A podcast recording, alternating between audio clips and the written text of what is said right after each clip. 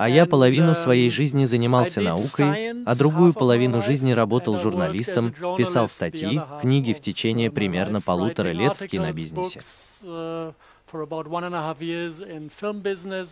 Таким образом, я увидел немного мира и много-много разных тем. Так что я немного поднаторел в том, чтобы соединять и понимать более сложные области исследований. Возможно, это мое основное качество. И я начал заниматься мониторингом окружающей среды, когда был в Норвегии.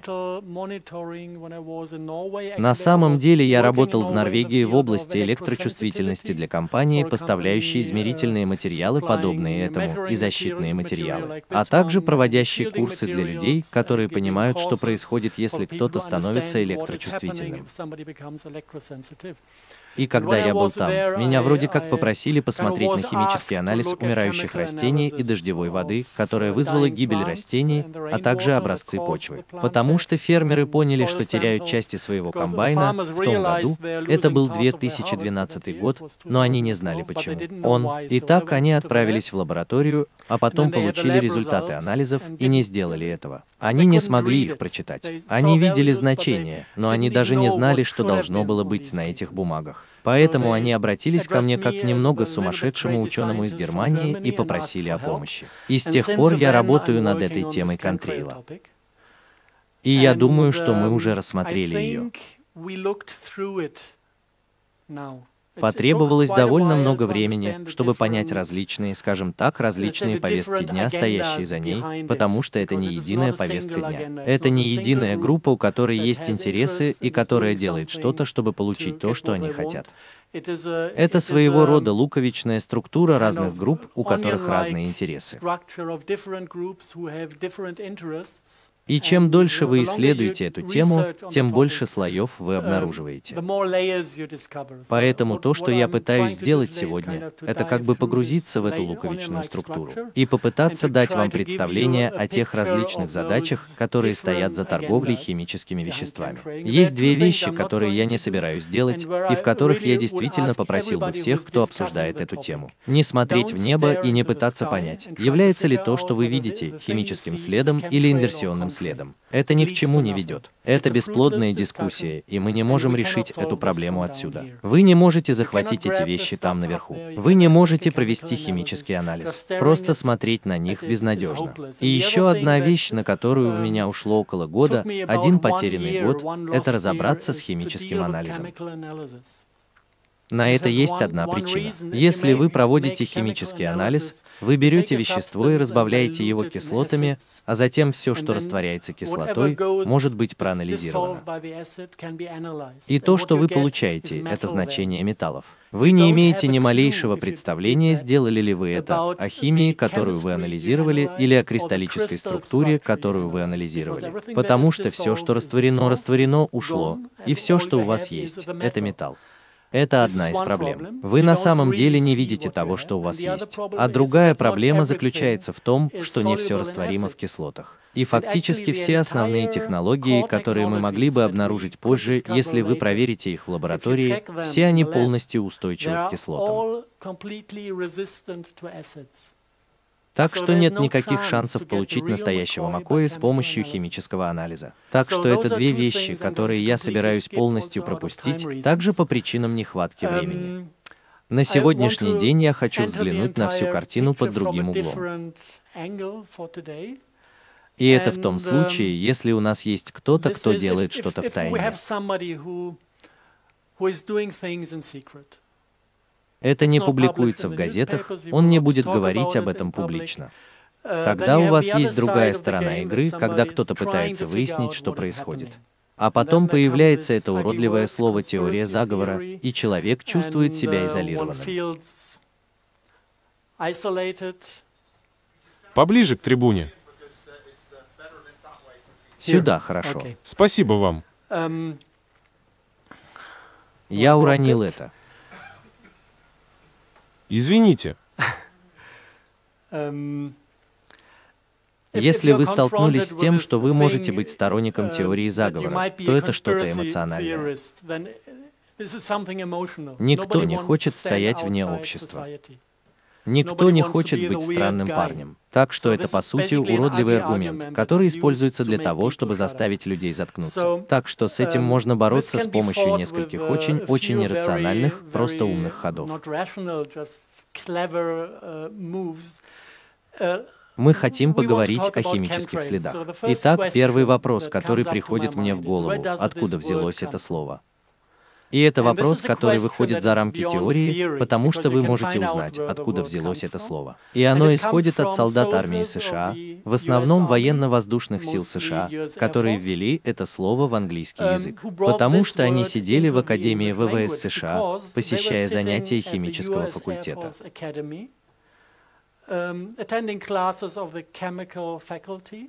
И один из классов — это класс химтрейла.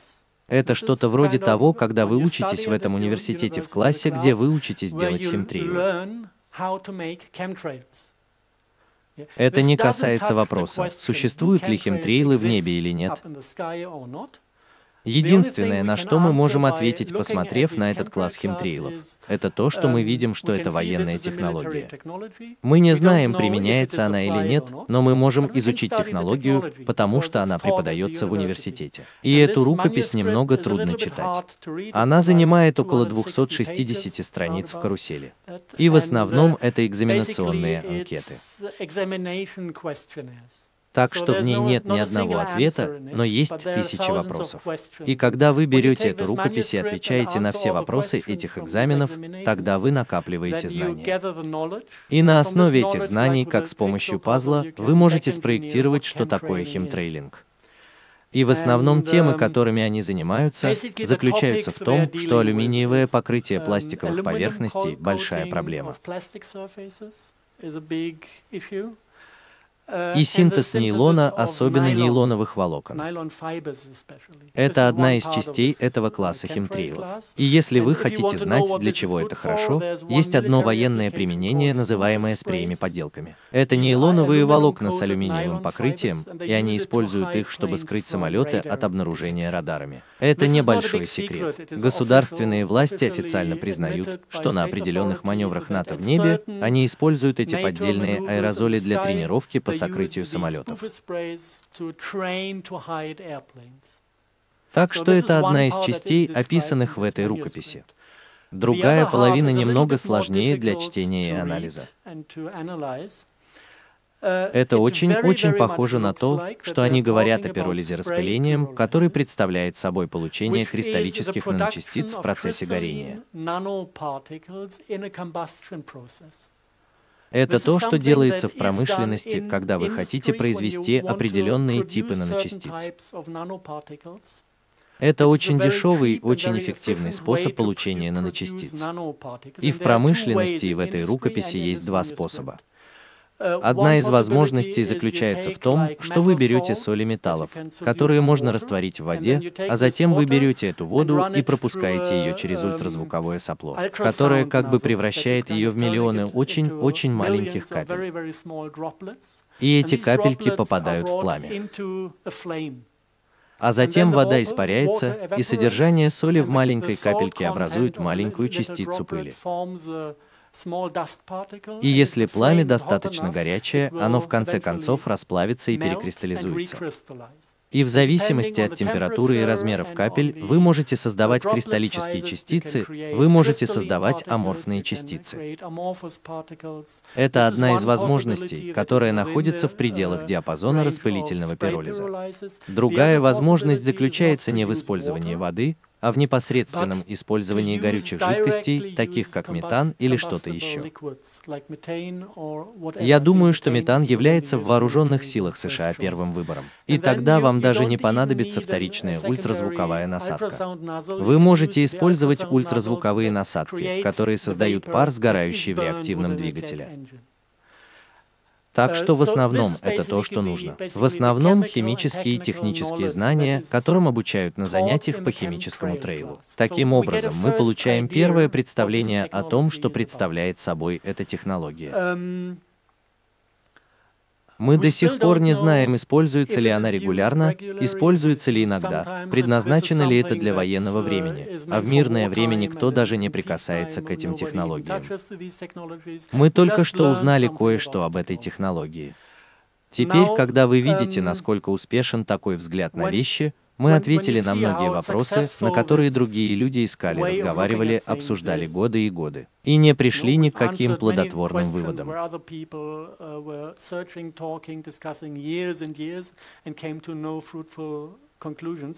Есть кое-что очень-очень умное. Если у вас есть кто-то, у кого могут быть планы, которых он не хочет, чтобы вы знали, очень хорошо пойти в те места, где эти люди наедине друг с другом и поговорить о том, что они делают. Тогда вы сможете выслушать и понять, что они планируют. На самом деле другого способа узнать, что происходит, нет. Поэтому я начал интересоваться внутренними документами некоторых агентств. И там была одна uh, глупая ошибка, допущенная некоторыми сетевыми специалистами в НАСА. Uh, они опубликовали внутреннюю статью. Я думаю, что это было примерно 1215 лет назад. Она была засекречена и появилась в течение двух дней в открытом доступе на главном веб-сайте НАСА. И некоторые люди просто случайно нашли ее и скопировали статью. И с тех пор, собственно, это общественное достояние. Она время от времени публикуется. Это время от времени обсуждается людьми. Um, это не похоже на текст, в котором дается полное описание того, что они делают. По сути, это просто PowerPoint, в котором отображаются определенные um, основные термины. Это документ в первоначальном виде. И название немного забавное. Это будущие стратегические вопросы для будущих войн. И они проецируют это на 2025 год, как будто говорят о будущих технологиях. А затем у вас есть очень большой и очень маленький подзаголовок «Будущее сейчас». Я немного сбит с толку. Это будет сделано сейчас или через 1520 лет. Если вы вникнете в суть дела, то обнаружите ряд раздражающих утверждений.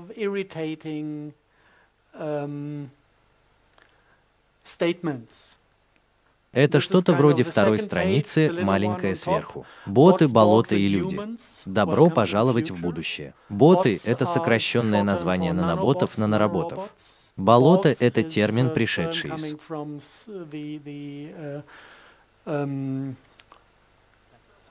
Звездных войн. Нет, не Звездных войн. Съемок Звездного пути. Это вид, который ассимилирует другие виды, превращая их наполовину в компьютеры, наполовину в существа. И люди, я думаю, они имеют в виду самих себя, тех, на кого эти игры не влияют, и кто впоследствии управляет всем этим. И они просто называют ряд технологий, которые будут использоваться в будущих войнах. И они прямо говорят, что война будущего не будет вестись между странами. Они ожидают, что у них будет мировое правительство. Таким образом, война, происходящая на этой планете, происходит между правительством и нормальными людьми. И для этого совершенно другого типа войны потребуется совершенно другое оружие. А затем они перечисляют все эти виды оружия. И есть определенные вещи, которые решаются для них на наноуровне, на уровне наночастиц сенсорных роев. Если у вас есть наночастицы в воздухе, это целый рой. И в нем есть умная пыль. Это то, что мы найдем позже в деталях, которые мы обнаружили в окружающей среде. Э, на наметки вещи, которые помещаются в человеческое тело, чтобы дать им возможность отслеживать вас каждую секунду и считывать, что вы думаете и что чувствуете. И кое-что, что не объяснено в этой статье, они называют это кооптированными насекомыми, что бы это ни было. Я просто хочу отметить в этот момент, что это есть в их статье, потому что мы собираемся найти вещи, которые будут очень сильно напоминать нам об этих словах. В этой статье есть и другие вещи, о которых стоит упомянуть. Uh, Оружие, которое, по-видимому, является законным. Там говорится об оружии, которое спрятано где-то в гражданской сфере. Все имеют с ним дело, все им пользуются. И одно из них — микроволновая печь. Микроволновая печь используется для мобильных телефонов, она используется для интеллектуальных счетчиков, она используется для беспроводных подключений по локальной сети. И мы окружены микроволновыми печами. И они проникают в наше тело. И мы думаем, что это всего лишь побочный эффект технического применения. Но НАСА классифицирует микроволновую печь как несмертельное оружие, которое, по-видимому, является законным. И они также называют действие этого оружия.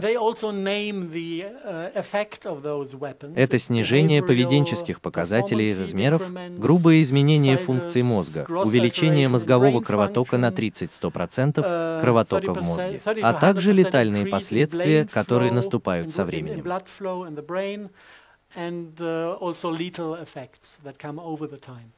Значит, это оружие, направленное против человечества, о котором НАСА открыто говорит, просто проецируя его в статье на будущее.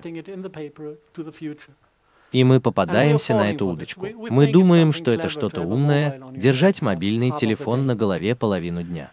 То, что у них тоже есть. И это то, что относится к работе кары. Это взрывоопасная микропыль, которую можно разумно перемещать по воздуху в определенные области.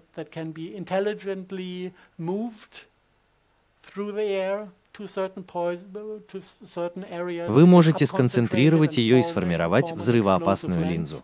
И она также может намеренно попасть в людей, чтобы убить их изнутри. Они говорят, что это достаточно умная система, чтобы проникать в подземные сооружения вместе с пылью, со взрывоопасной пылью, чтобы получить доступ к людям, которые прячутся там внизу. Итак, это по сути документ НАСА, который дает своего рода абстрактную картину того, что может быть в воздухе в будущем, или может быть потому, что будущее уже сейчас. Может быть в воздухе уже сегодня.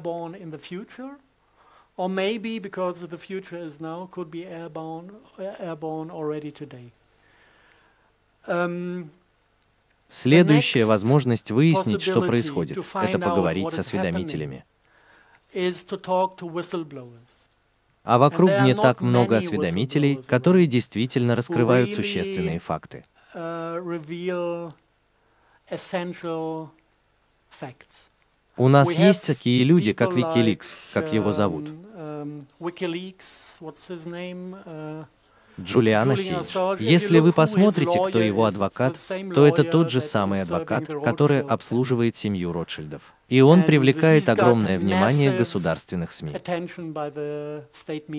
Это было похоже на то, как будто он строит из себя героя, он трахает двух светловолосых скандинавских девушек. Какой славный парень. А потом он всеобщий герой, и тогда ему позволено говорить об определенных вещах. И если вы точно посмотрите на то, что он высказывал публично, то каким-то образом это служило интересам людей, стоящих у власти. Теперь у нас есть другой парень из Соединенных Штатов, сотрудник НАСА Сноуден. Чем он занимается? Он говорит нам, что разведывательное сообщество прослушивает телефонные звонки.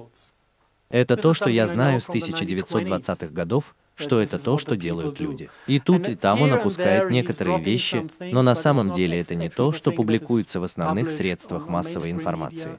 Но основные средства массовой информации преследуют его, и Путин предлагает ему убежище. Но я думаю, хорошо, я раскрываю другие вещи, и никто никогда не предлагал мне убежище, и ни одна газета не печатает мою правду. Так что должно быть с этими людьми что-то не так.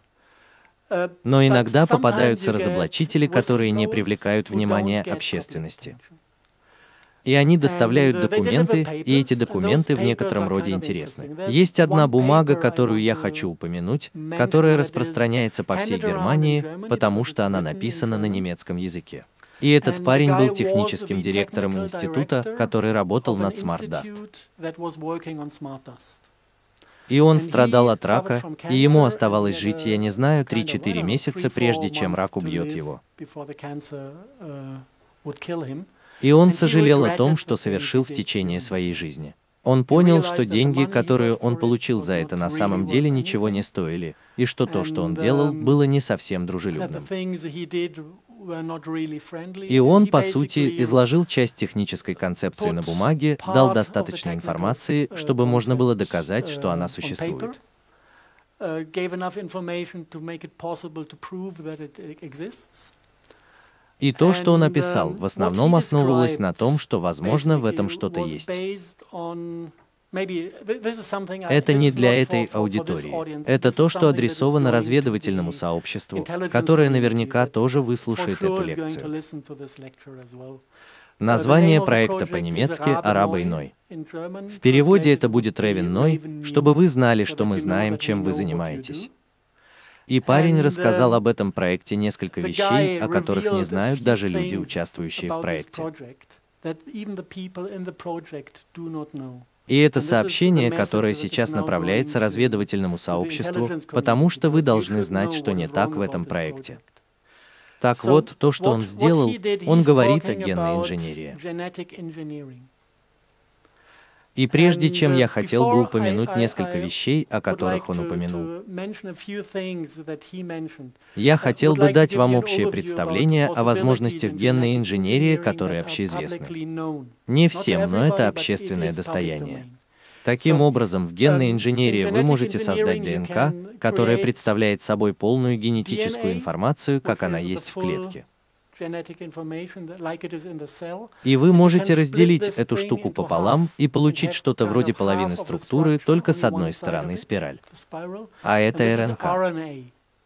А в генной инженерии очень умно использовать РНК, потому что она обладает полной функциональностью, но при этом не портит следующее поколение.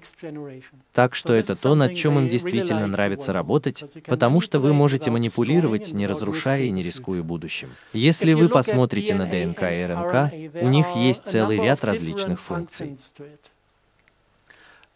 Одна из функций заключается в том, что эти фрагменты РНК, ДНК производят свет определенных качеств.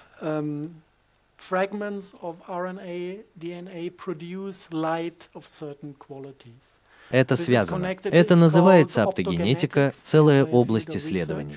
И это учение о том, как генетика производит биофотоны, производит световое тело в виде луча. Это своего рода план, который управляет формированием форм в морфогенетическом поле, которое дает нам ту структуру, которой мы являемся. Так что все это делается с помощью этой ДНК.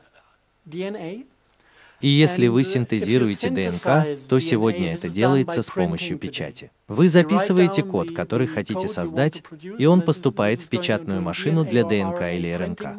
Так что вы можете определить каждую пару оснований структуры распечатать ее.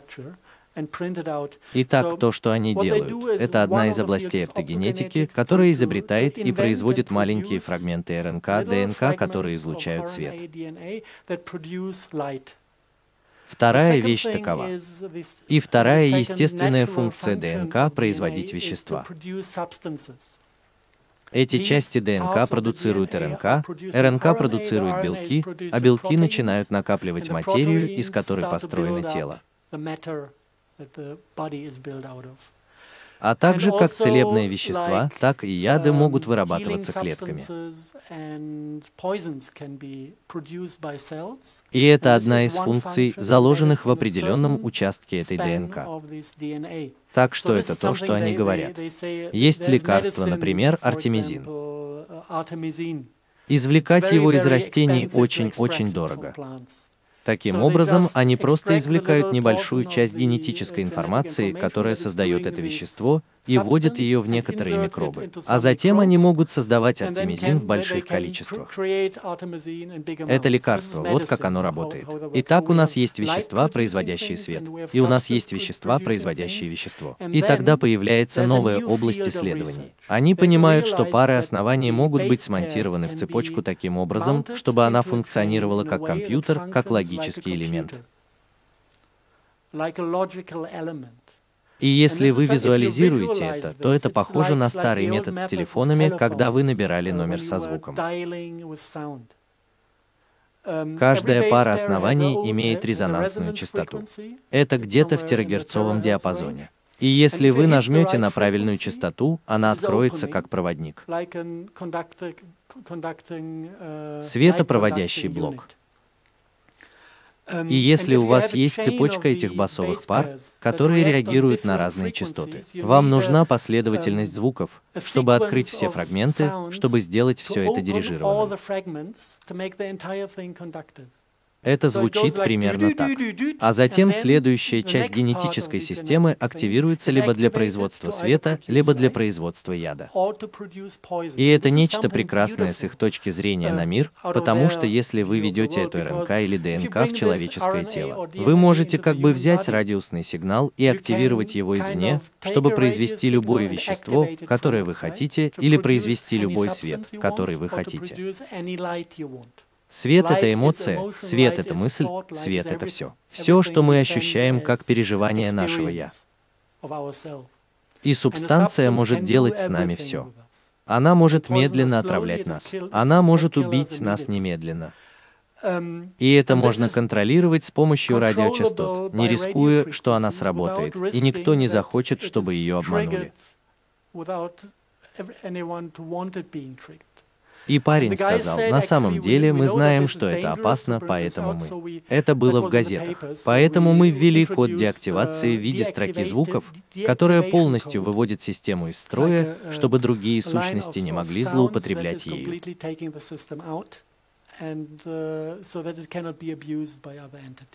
Вот что он сказал. И он сказал, что это происходит в воздухе с 2003 года в Европе. И он сказал, что Вторая война, последняя война в Ираке, была проведена только для тестирования системы. Это была единственная реальная причина войны. Это то, что он хотел нам сказать. Или, с моей точки зрения, важные вещи. Затем он сказал несколько вещей в сторону, которые я счел очень-очень важными. Я не думаю, что он это сделал. Он сказал, что они потратили полгода и 10 миллиардов долларов на оптимизацию топологии кластера. И это то, что я думаю, никому здесь ничего не говорит, но если вы интересуетесь темой, если это похоже на заражение вирусом, и вы хотите занести вирус в человека, чтобы заразить его этим, топология кластера не представляет интереса. Вам нужно подумать о топологии кластеров, если вы хотите, чтобы эти кластеры РНК или ДНК несли интеллект, несли душу, несли искусственную форму жизни.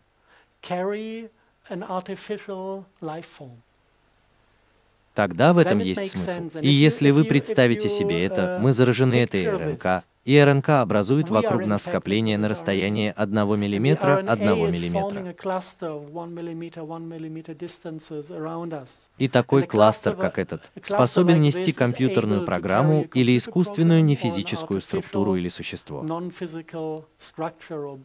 Эта структура может проникать сквозь поле, но она также может проникать в нас.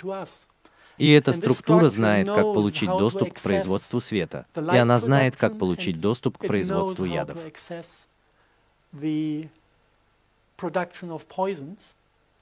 И она также несет в себе интеллект и обладает способностью принимать решения. Это то, что просто подразумевается, подразумевается тем фактом, что он сказал, что нам нужно оптимизировать топологию кластера. Это немного далеко. В этом есть немного спекуляций, но это дает мне своего рода пусковой момент, когда я слушаю слово «умная пыль».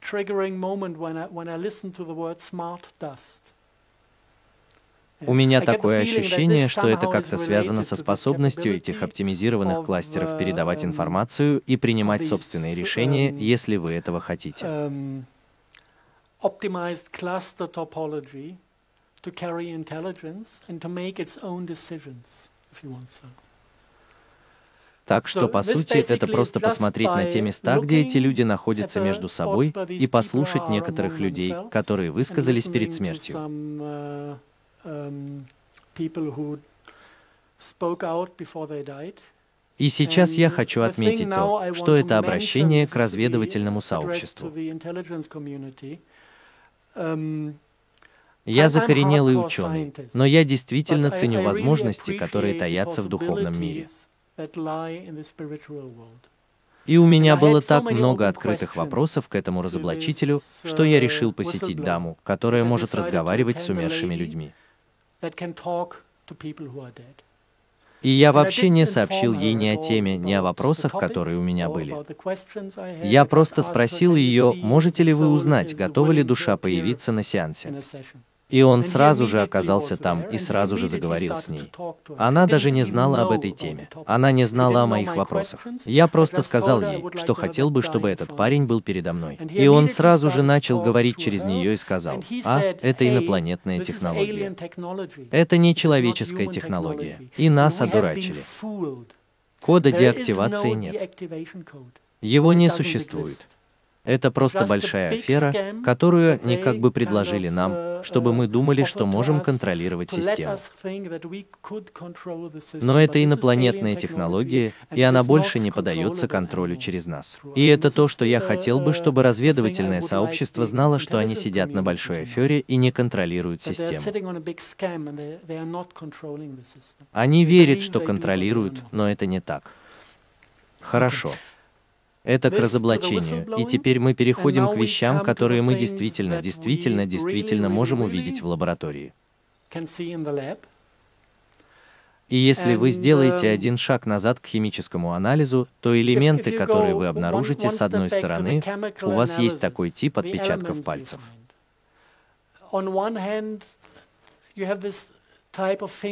Вы обнаружите барий, стронций, титан и алюминий.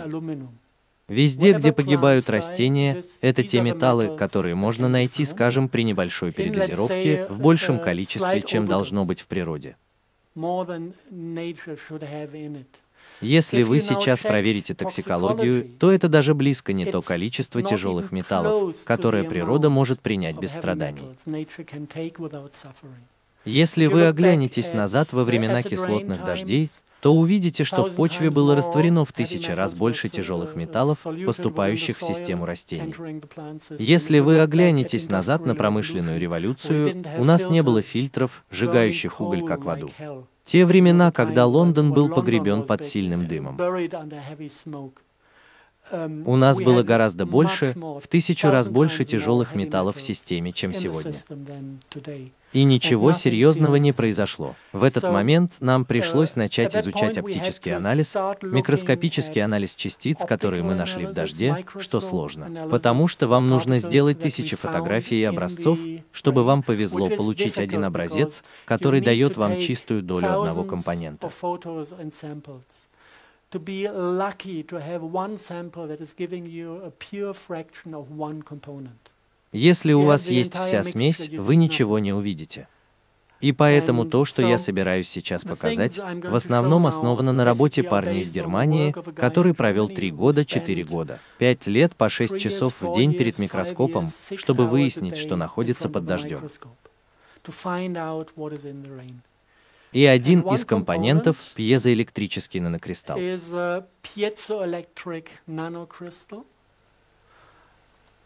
Um, Это своего рода чистый образец этой штуки. Вы можете видеть, что она обладает каким-то магнетизмом, который заставляет маленькие частицы соединяться друг с другом как магниты, что является одним из аспектов этих пьезоэлектрических свойств. И самое удивительное, если вы посмотрите, то пьезоэлектрические свойства можно было бы ожидать от титаната бария стронция, который является своего рода отпечатком пальца. Бария титана стронция, который мы ищем. В нем нет алюминия, но в этом пьезоэлектрическом кристалле содержатся три элемента. И мы можем видеть, что это чрезвычайно интересный кристалл, потому что теперь это дождевая капля, высушенная на куске стекла, помещенном под микроскоп.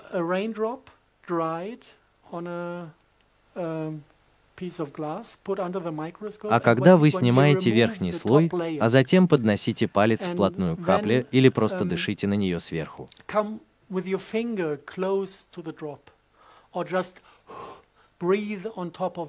вы увидите появление определенных эффектов, и я собираюсь вам это показать.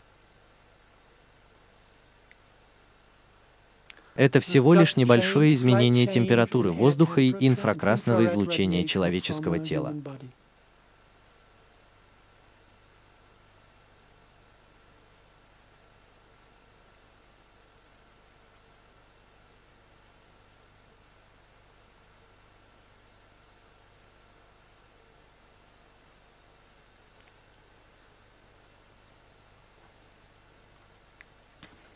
Таким образом, у нас есть высокопроницаемые наночастицы.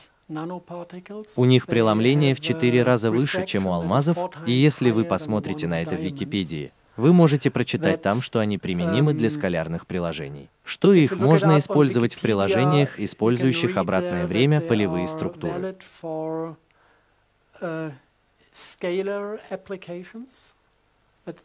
utilizing time reverse это набор физических данных, который не является общественным достоянием. Это скалярная физика. Но даже в Википедии она упоминается как одна из частиц, которые могут это делать. Обладают способностью обрабатывать и обрабатывать скалярные волны. Давайте выразимся так. Может быть, это самое простое. Это и есть причина гибели растений, потому что кристалл очень прозрачен, но он поглощает ультрафиолетовый свет. При длине волны 260 нанометров он на 100% непрозрачен, поглощая ультрафиолетовые сигналы. И это именно та частота, на которой растения обрабатывают импульс клеточного деления.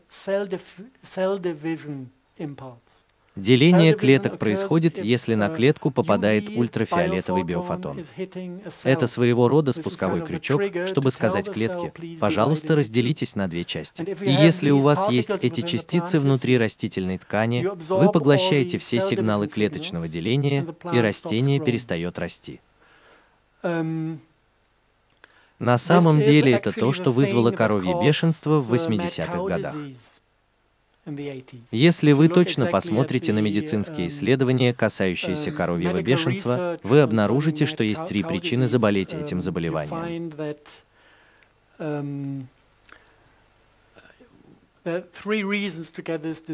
Недостаток меди в организме, слишком много ртути в организме и эти нанокристаллы. И что тогда происходит, так это то, что ртуть разрушает нервную систему, разрушая защитные слои на нервах. Медь, недостаток меди в организме заставляет отдельные нервы распадаться на цепные части.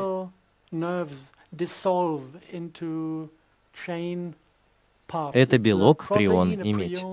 Белок, прион, медь. Если вы высосите медь, она развалится на куски. Вот как они могут диагностировать BFT, измеряя эти белковые прионные частицы.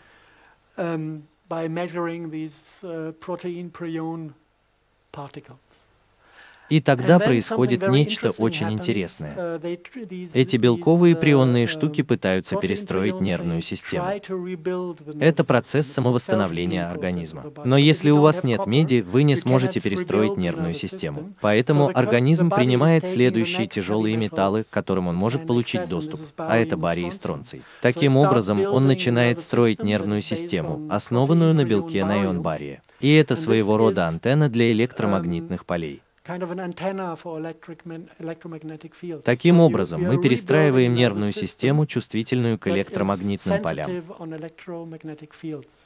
И не только сам нерв становится чувствительным, но и нанокристаллы титаната бария стронция, они отображают барий стронций на поверхности из кристаллической структуры. И новые нервы как бы врастают в кристалл.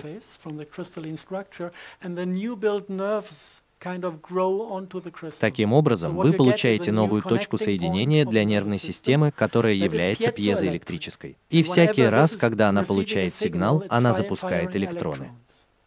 Таким образом, у вас есть прямой доступ к нервной системе человека. Это один из наноботов, которого вы можете найти в литературе. Никто не знает, что он на 100% идентичен си с коровьим бешенством и с болезнью Кройцфельда-Якоба. Так вот это к этой частице. Вы можете увидеть, если заглянете в военную сферу. Они используют это для увеличения дальности действия радаров, для превращения неба в оптические линзы и установки оптических зеркал.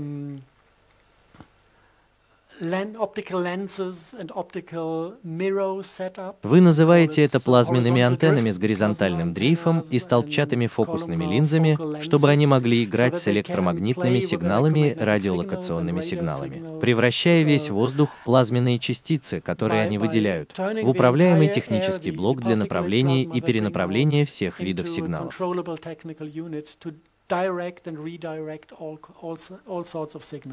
Это часть ракетной области в военной сфере. Если вы хотите уничтожить российскую ракету, приближающуюся к Лондону, вы просто рассчитываете траекторию, а затем активируете плазму и нагреваете плазму до 10 градусов. А затем ракета тает в воздухе и взрывается. Это то ракетное поле, которое у нас есть. И это нужно распылить по всей территории Европы, чтобы оно было повсюду. Итак, это военная область, но, как вы видите, некоторые аспекты этой конкретной плазмы связаны с заболеваниями и попытками получить доступ к нервной системе людей. Итак, это вторые, опять же, изображения, которое появляется на мониторе, Речь идет не о военных технологиях, а уже о контроле над гражданским населением стран путем доступа к их нервной системе для введения сигналов.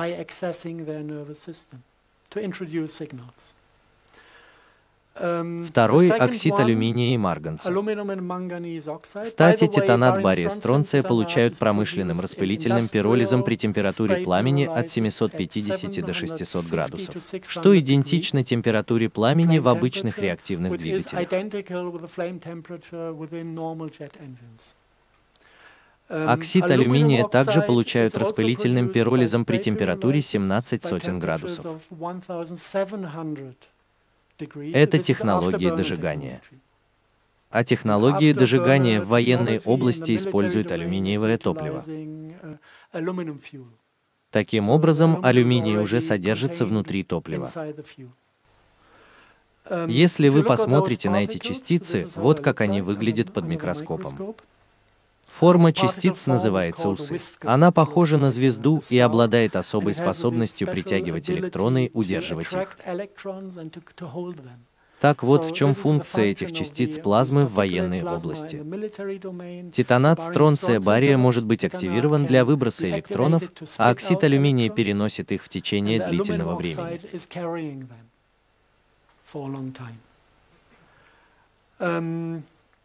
Просто чтобы показать, что это то, что мы ежедневно имеем при мониторинге окружающей среды, оба этих двух нанокристалла.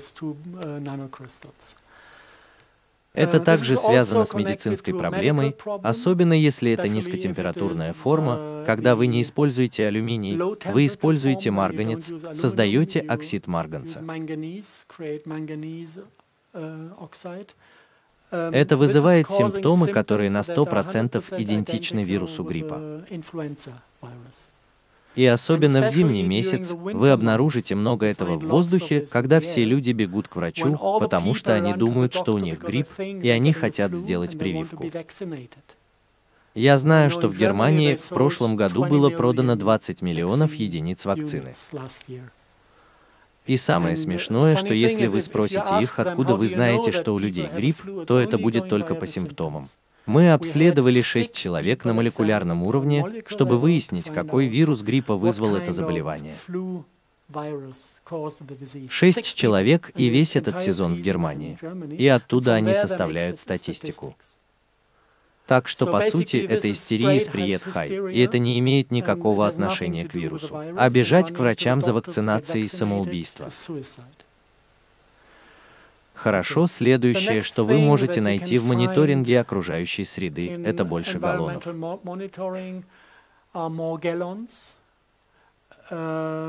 Да. Если вы посмотрите на то, что содержится в вакцине, начиная с ртути, то это чистый яд. Начиная с оболочек, которые вытягивают медь из вашего тела, вы начинаете понимать, что за этим стоит какой-то план.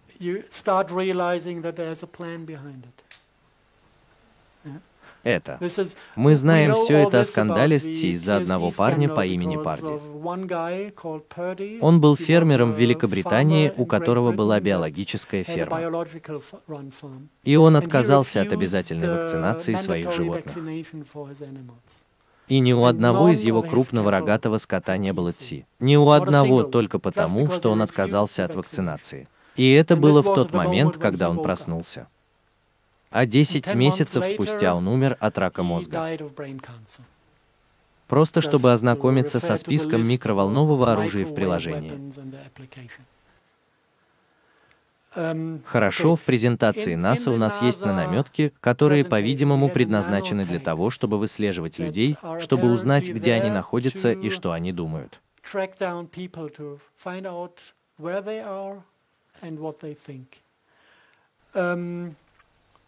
Первое публичное, хорошее подробное публичное описание было в книге Кары Сент. Луис Форели Санти, где она говорит, что там распылены полые волокна, самовоспроизводящиеся полые волокна, которые предназначены для того, чтобы как бы считывать световой отпечаток вашей ДНК, преобразовывать его в электромагнитный радиосигнал, который можно обнаружить через спутниковые и наземные станции. Transform it into an electromagnetic radio signal that is detectable via satellite and ground stations. Это то, что она выяснила, проанализировав информацию, касающуюся сообществ химтрейлеров в Соединенных Штатах. Она никогда не упоминала имя Маргеллоны в своей книге, но если вы посмотрите на этих Маргеллонов, um, кто слышал о болезни Маргеллонов? Половина из вас в порядке. Давайте просто взглянем на них. Милые создания. Это немецкий помидор, на который попало немного немецкого дождя.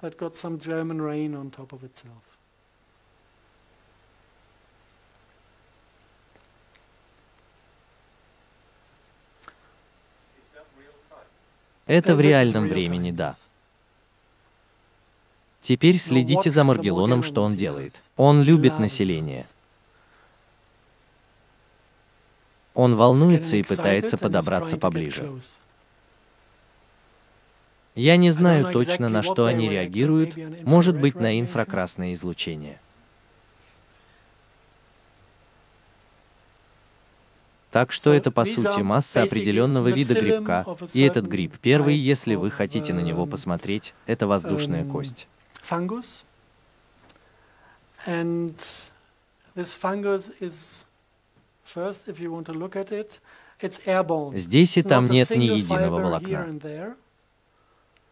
Um, Оно светится под ультрафиолетовым излучением. Так что если вы возьмете ультрафиолетовую лампу ночью, вы сможете увидеть эти волокна в um, воздухе. А их миллиарды. Не каждую ночь, но время от времени.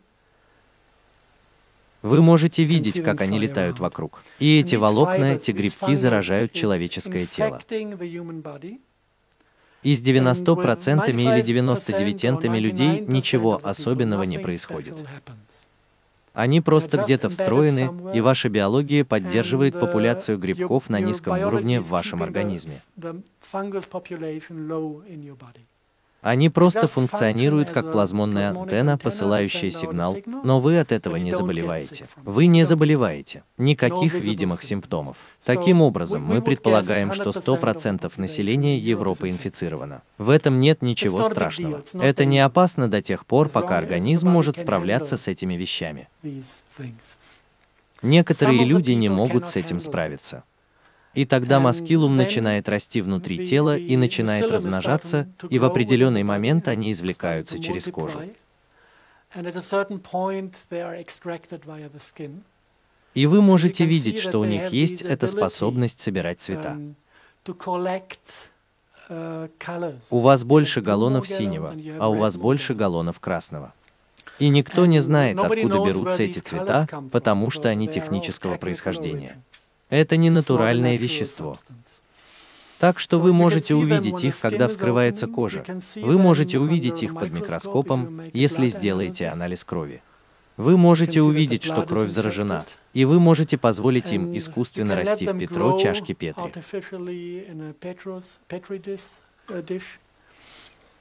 И если вы посмотрите на них, то увидите, что они немного сложнее простого гриба.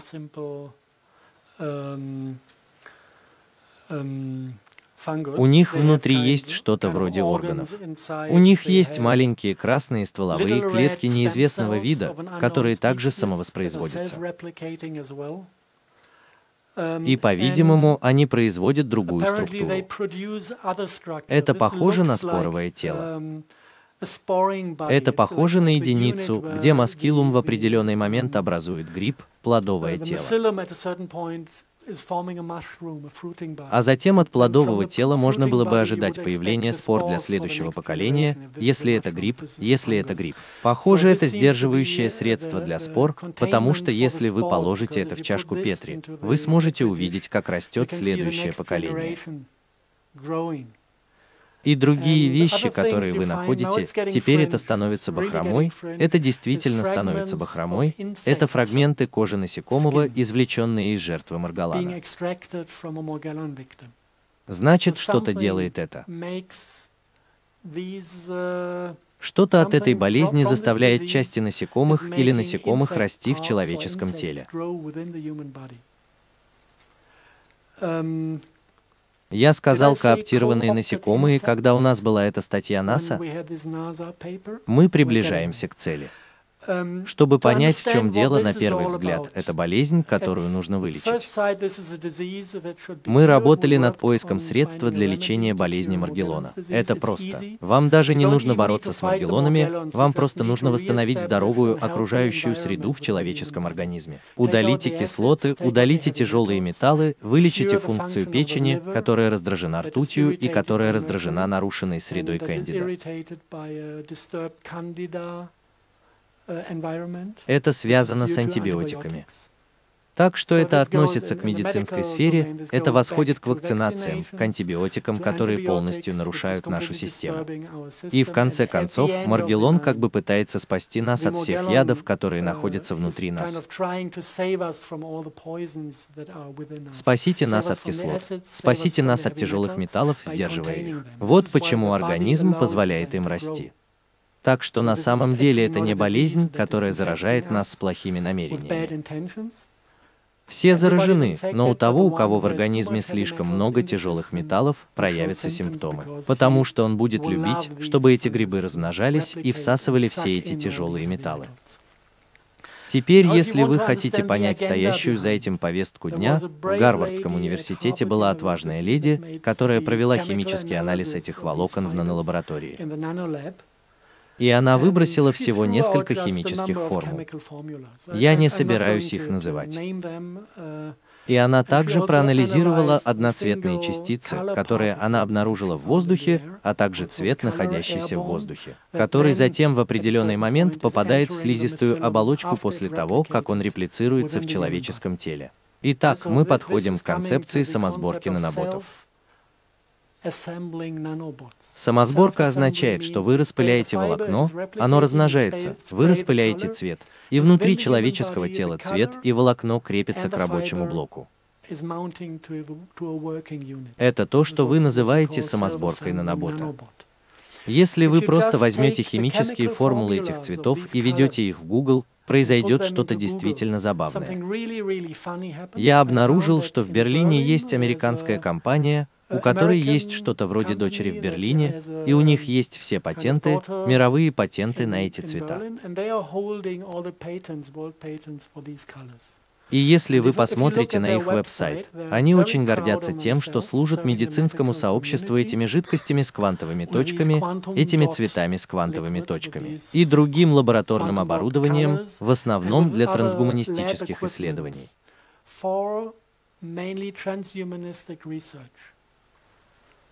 А если вы заглянете внутрь? У них есть длинный список публикаций людей, которые купили их материал и использовали его в лаборатории. И всякий раз, когда из этих лабораторий выходила публикация, они просто указывали ее на своем домашнем веб-сайте, чтобы сделать. В основном просто для рекламы своих собственных продуктов. И если вы посмотрите на это, вы сможете найти все, что связано с болезнью Маргелонов. Вы найдете что-то вроде самосборных плазмонных фотонных кристаллов большой площади. Если вы зайдете в эту публикацию, вы найдете эти гексагональные формы. И если вы будете искать функцию, то на самом деле это вещь, которая собирает радиосигнал и превращает радиочастоту в считываемые ДНК световые импульсы внутри тела. Так, это и есть считывающее устройство. Если вы посмотрите туда, то увидите фотонно-кристаллические волокна. Если вы посмотрите, что они делают, то обычно они говорят об углеродных нанотрубках, наполненных этими цветами, с этой химией квантовых точек. И функция состоит в том, чтобы собирать свет обработанной ДНК и превращать его в читаемый сигнал. Именно это описала Карл Сент-Луис в своем романе. И если сложить их вместе, это выходит за рамки романа. Вы получите устройство чтения записи. Я могу взять одного человека, разозлить его, прочитать его гнев, оцифровать его, поместить на антенну и обратиться к ста людям, которые не злятся.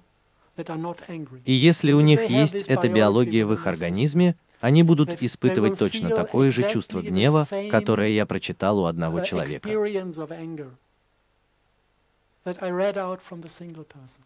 Так что же мне нужно? Нужна ли мне арабская весна? Полегче. Просто внесите немного гнева в систему. Так что это в основном возможности, которые заложены в блоке чтения записи, как в магнитофонной записи. Запишите человеческий опыт, общий человеческий опыт человека, и вы можете определить по цветам, что это включает в себя. Синий — это свет, который мы обрабатываем для мышления, а красный — это свет, который мы обрабатываем для сексуальности. Таким образом, они контролируют наше эго, они контролируют наш разум, и они контролируют нашу сексуальность. И если у кого-то есть сомнения, действительно ли это онлайн-система, то в Соединенных Штатах есть еще одна жертва Маргелона. Она называет себя просто Джен. И у нее был один из этих гексагональных фотонно-плазмонных кристаллов, выходящих из ее кожи вот здесь и она положила его под микроскоп и поймала во время работы. Итак, это был первый вид на Землю. Она не имеет идеальной шестиугольной формы, но вы можете видеть, по крайней мере, углы в определенных точках. Эта штука управляется микроволновой печью.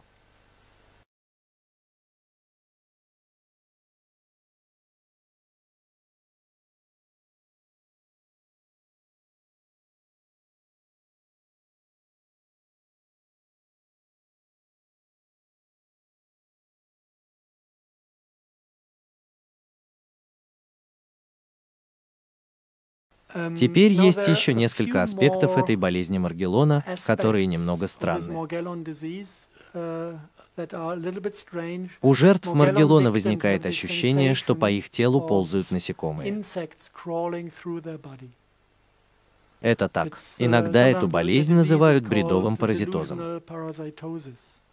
И врачи говорят, что это чистое безумие, и обычно они давали психофармаку, я думаю, чтобы успокоить людей. Um, Но это опыт, которым они все делятся. И одна вещь, которая меня раздражает. У вас есть эти маленькие красные стволовые клетки. И если вы посмотрите uh, на семейство грибов Маргеллона, то он близкий родственник некоторых микоинсектицидов. И они тоже обладают этим свойством. Um, Они обучены убивать насекомых. Это для агробизнеса. И так, что они делают, они нападают, скажем, на муху, uh, они съедают муху изнутри, а затем они ассимилируют uh, ДНК мухи и формируют плодовое тело в форме мухи. И заставляют глаза мухи или искусственной мухи, псевдоморфной мухи, светиться точно таким типом об искусственном освещении, созданном грибком. And make the eyes of the fly, or the artificial fly, of the pseudomorphic fly, glow with exactly this type of artificial light created by a fungus. И это привлекает других мух, чтобы заразиться этим грибком. Так что это то, что наша семья любит делать. Я бы ожидал, что это семейство, если оно нападет на людей, извлечет человеческую ДНК и сформирует плодовые тела в форме человеческого эмбриона, потому что это входит в биологию этого семейства грибов. Но это приносит красные стволовые клетки. А морфогенез плодового тела довольно близок к человеческому эмбриону. Но есть определенные различия и есть определенные свойства этой формы, которые не присущи человеку. И особенно одна вещь, эти существа в форме эмбриона, у них нет ног, но они заканчиваются вот так на конце, больше похоже на, скажем, как у насекомого, и у них только один глаз посередине головы.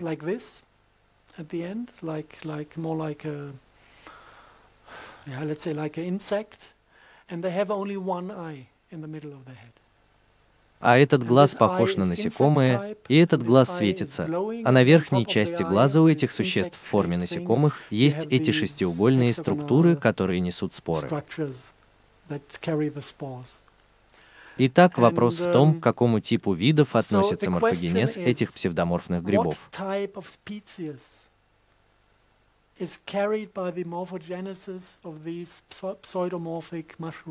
Потому что это не человек. И вопрос в том, есть ли связь между этим видом и тем, что жертвы Маргалона испытывают внутри себя в виде ползающих насекомых.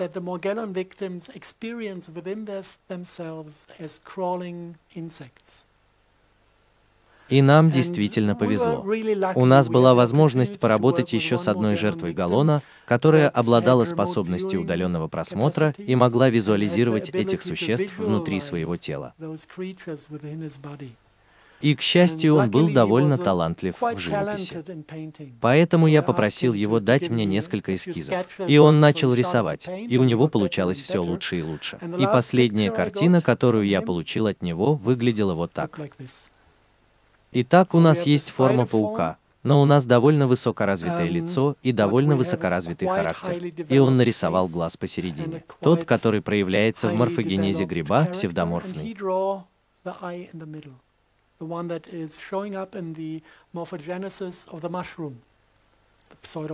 Если вы посмотрите на эти грибы, то увидите, что они извлекаются из нижних отделов кишечника в течение 28-дневного цикла. Um, У вас есть мужская и женская формы, и вы можете найти половые органы мужского и женского пола. И эти половые органы похожи на пауков. Я думаю, это называется луковицеобразным, что-то вроде мешка, содержащего сперму паука. Это то, что вы найдете внутри этих грибов. Но по клеточной структуре это не похоже на гриб. Похоже, что шаг к следующему поколению — это уже не гриб. Мы шаг за шагом приближаемся к настоящему поколению пауков. Вторая вещь, которую делают эти пауки, когда плодовые тела извлекаются через нижние отделы кишечника, у некоторых пациентов возникает ощущение, что энергия извлекается из лба. Импульсные потоки энергии текут в нижние отделы кишечника.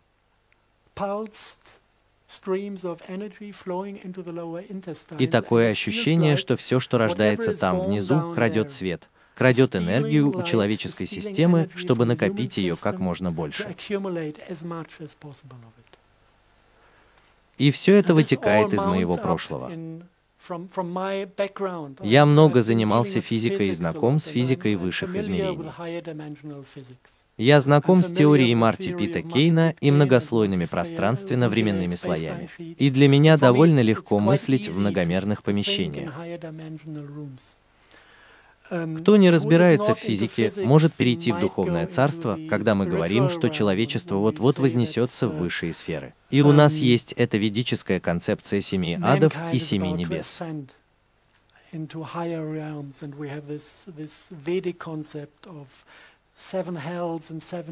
Все это идентично многослойным пространственно-временным листам мультипиткина. Так что для меня довольно легко представить биологию высших измерений трансмерных существ. И то, что я наблюдаю с этой точки зрения, когда я смотрю на болезнь Маргелона, выглядит так, как будто существо высших измерений злоупотребляет людьми, чтобы воспроизвести свой собственный вид. И прежде чем эти псевдоморфные плодовые тела покинут тело, они извлекают достаточно биофотонов из лба, чтобы подняться в параллельные измерения, и с тех пор они невидимы.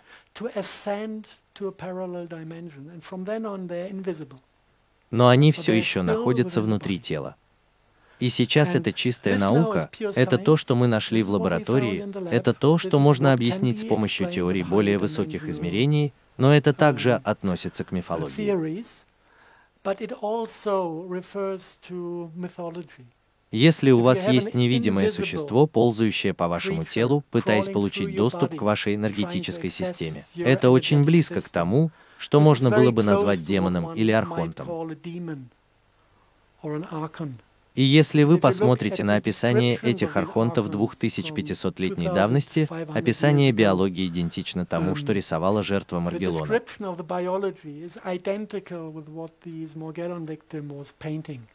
Они описываются как пауки с человеческими лицами, и на самом деле это ровно два разных вида, которые являются близкими родственниками, но разными. И описано, что они живут как паразиты света, и это в основном то, о чем говорит вся традиция черной магии. Быть черным магом означает общаться с этими архонтами и предлагать им доступ к вашей физической системе света, питать их биофотонами, питать их жизненной силой.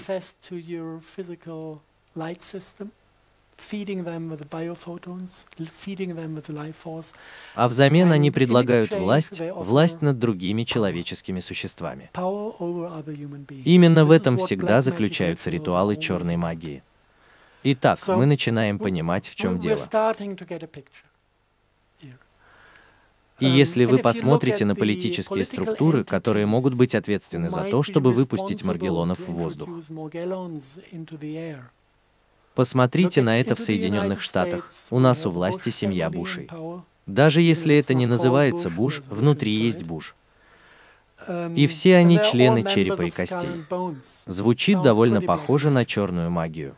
Если вы посмотрите, как эти люди взаимосвязаны, следующей темой будет черная слизь, и в Парагвае есть одно большое месторождение черной слизи. И рядом с этим месторождением есть одна деревня, а у семьи Буш есть ее большая вилла, территории побега. And uh, there's one village next to this Black Goo deposit, and the Bush family has her big villa escape когда их вышвырнут из Соединенных Штатов, они будут жить там, в этой маленькой деревушке в Парагвае. И мой друг отправился туда, чтобы взять образцы этой черной слизи из Парагвая, и он понял, что у Ангелы Меркель была своя вилла по соседству. И эта черная слизи должна быть как-то связана с общением с демонами. Это в традиции черной магии, эти черные сланцы использовались для общения с демонами.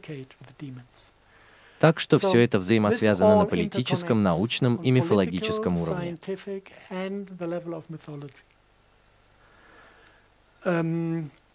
Мы можем получить доступ к Блэкбу также по маленьким снимкам с микроскопа.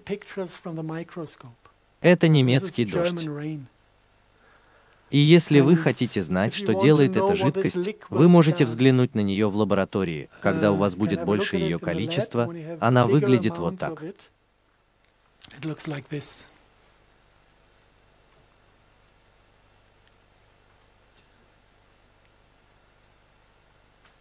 Это жидкий кристалл.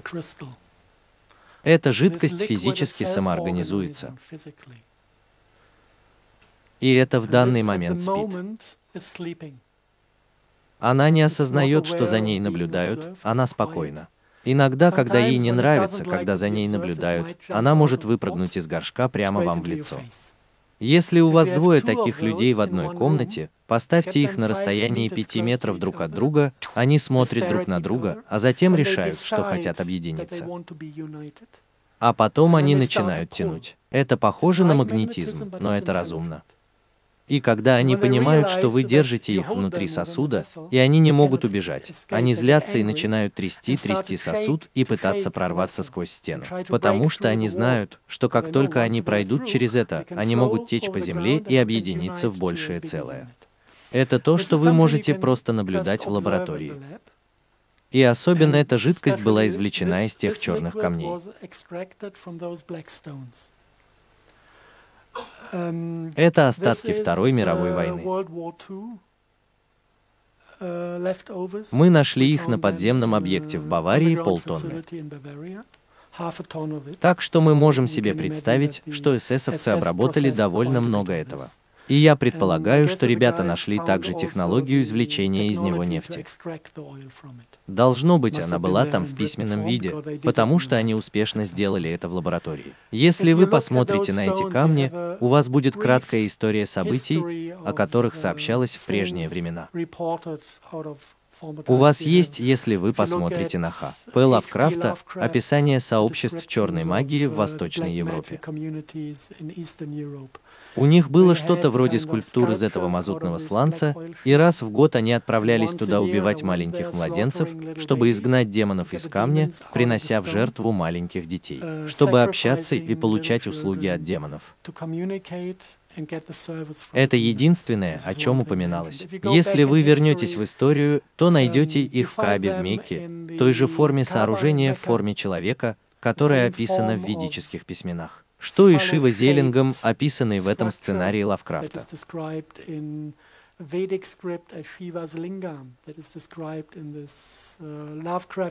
Его фрагмент является частью центральной части Каабы в Мекке, и каждого мусульманина в мире просят раз в жизни сходить туда и поцеловать этот камень. Если вы вернетесь назад, то найдете их на турецких и римских, греческих и турецких монетах. Вы видите их слева и справа от древа жизни в райском саду. Так что соприкосновение с этой черной слизью – это то, что привело к ухудшению состояния рая. И нелегко понять общую концепцию, потому что когда вы начинаете иметь дело с черной слизью, первое, что вам нужно обнаружить, прежде чем что-либо обретет смысл, это то, что есть два разных качества. У нас есть жидкая черная слизь. В основном это так. Она была найдена на южном Фолклендском острове, острове Тула, и именно из-за этого и была война с Аргентиной, доступ к этой черной слизи. У нас есть этот тип земной черной слизи в Мексиканском заливе. Именно в этом и заключалась катастрофа Deepwater Horizon. Кто-то выпустил торпеду по объекту, уничтожив попытку вытащить черную слизь из матери Земли. И у нас было, я думаю, восемь военных подводных лодок, которые приближались к Третьей мировой войне, пытаясь захватить часть этой нефти после того, как Deepwater Horizon был уничтожен. И ни одному гражданскому лицу не разрешалось выходить на пляжи, чтобы удалить нефть. И это были только военнослужащие со специальным оборудованием и полностью защищенные от воздействия этого вещества. Так что это одно из качеств, которое исходит от Матери Земли. И затем у вас есть второе качество, которое встречается в связи с местами падения метеоритов. Если вы посмотрите на вещь в Парагвае, вы можете точно увидеть по форме, как камни разбиты в окружающей среде, которая подверглась удару метеорита. Если вы заглянете в арабскую мифологию, там говорится, что предмет в Каабе в Мекке — это осколок метеорита. И это сейчас не против мусульман. Если вы посмотрите на купол Питерса в Риме, то увидите большой кусок этого камня под куполом Питерса. И если вы проанализируете все церкви, построенные в средние века в Европе, то у каждого алтаря есть черный алтарный камень. И то, что вы чувствуете, когда входите в церковь, это не любовь Божья. Это больше похоже на холодный страх. Это резонанс передаваемой структурой церкви, питаемой этим черным камнем в центральной точке. Теперь нам нужно осознать, что есть два качества. Одно качество исходит от внутренней Земли, а другое из космоса. И они чувствуют себя совершенно по-разному. Фолклендский черный переворот называется Sentinel Oil, потому что он обладает полным сочувствием. Если вы приближаетесь к этой нефти, вы приходите в состояние ума, полное любви и сочувствия.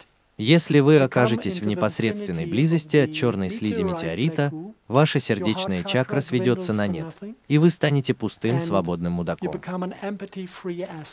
После моего первого контакта со Стоунс я был так близок к тому, чтобы убить директора отеля, потому что она пожаловалась, что я принял душ, хотя мне пришлось спать на улице. У них не осталось свободных номеров, поэтому я спал в машине, утром замерз насмерть и принял душ. В номере с у моего друга была последняя свободная комната.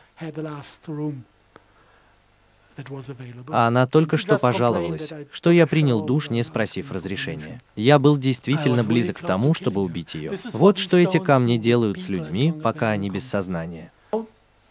Теперь нам нужно понять, второе, что нам нужно понять, это какова функция черной слизи. И чтобы понять эту функцию, вы смотрите на химию. Это минеральное масло, в котором содержится большое количество алхимического золота и иридия, то есть драгоценных металлов в состоянии М, то есть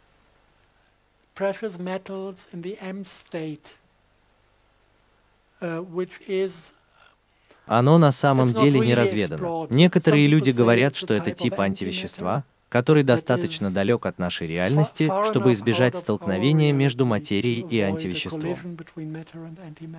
Некоторые люди связаны со сверхпроводящими качествами. Мы знаем, что золото и уран в этом состоянии материи являются очень важным компонентом биологии. Если вы посмотрите на ДНК, то увидите, что вы как бы формируете пустоты в спирали, и вы можете поместить эти одноатомные драгоценные металлы точно в открытое пространство. И они как бы действуют как аттрактор биофотонов. Сама ДНК улавливает энергию поля, накапливает ее и повторно отправляет. Но золото и иридий притягивают фотон на место.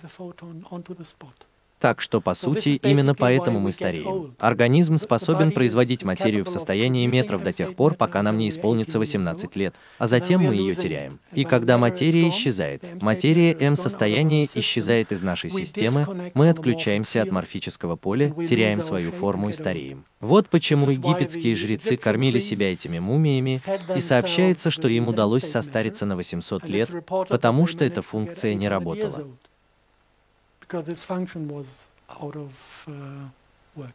Таким образом, в основном существует своего рода фрактальное сходство между функцией человеческого существа на уровне света и функцией черной слизи внутри Земли или где бы она ни была. В том смысле, что мы разделены, мы живем в дуальности, мы одинокие личности, которые лишь немного сэр, мы связаны, взаимосвязаны с помощью разговоров и телепатии иногда, а также с красивой улыбкой, которую можно было бы получить, и мы как бы приходим и уходим из поколения в поколение. And we are kind of coming and going in generations. Но способ, которым мы обрабатываем свет, на самом деле такой же, как черная слизь обрабатывает свет, создавая этот забавный тип квантового магнетизма. Это световой эффект. Вот я и пришел к этому. Давайте назовем это теорией, потому что я не могу это доказать, что в основном жизнь сначала создается внутри планеты, когда вода и КО2 образуют этот тип черного липкого масла в процессах трансмутации this type of black goo oil in transmutation у нас был этот процесс в лаборатории. Мы можем воспроизвести его. Вот почему я почти уверен в этой части, что она изначально образуется из воды и углекислого газа путем вертикальных движений, потому что мы можем сделать это в лаборатории. А затем этот тип черной слизи в определенный момент покидает Землю и попадает в океаны. Uh, Это то, что вы называете черным курильщиком на поверхности океана. И именно здесь, по словам геологов, было место, где зародилась первая жизнь. Из-за повторяющихся световых паттернов эта нефть начинает видоизменяться, и могут быть построены первые простые формы жизни, которые развивают поколения и отдельных людей. Подобно тому, как масса масла может разделиться на две капли. Это процесс индивидуализации. Но дело в том, что световой процесс происходит на скалярном уровне.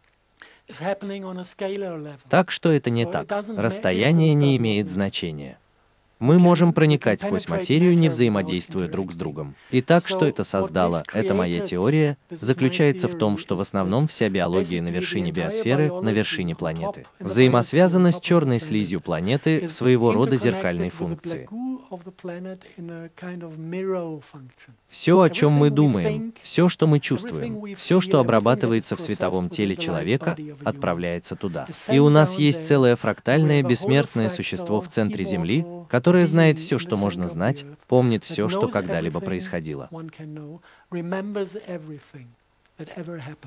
А это может быть то, что называется хроникой Акаши. И это то, что дает всей биосфере инстинкт. И люди, которые взаимодействуют с этим существом, говорят, что это материнское существо. Эм, they say it is a motherly creature. У нее есть все аспекты материнского существа. Я наблюдаю это много раз, потому что, когда вы начинаете иметь дело с черной слизью, вам нужно либо покончить с собой, либо установить с ней связь. Таким образом, у нас есть много людей, у которых есть эта великая связь с этим существом внутри планеты. И забавно, как она иногда реагирует. Например, когда у кого-то происходит первый контакт с ней полностью взволнованная, она говорит, чего вы хотите. А потом парень говорит, о, я хотел посмотреть, я хотел встретиться. Чего вы хотите? а потом он не знает чего. У него нет ни вопроса, ни цели, и она говорит, извините, я занят. Приходите, когда захотите, когда будете знать, чего вы от меня хотите. Да, это она. Она любящая, но она очень прямолинейна. А теперь теория. Мы пытаемся понять, когда эта инопланетная черная слизь прибыла на планету. И очень вероятно, что мы можем поставить дату 80-го года до нашей эры, связанную с разрушением Лемурийского континента.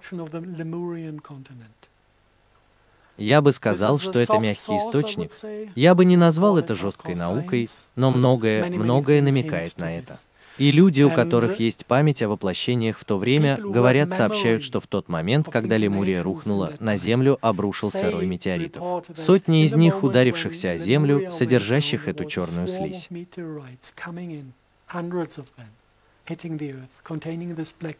И они также говорят, что в связи с этими метеоритами произошло вторжение вида, который на самом деле сказал, что они в беде и что им нужно убежище. И попросил людей того времени предоставить им это убежище.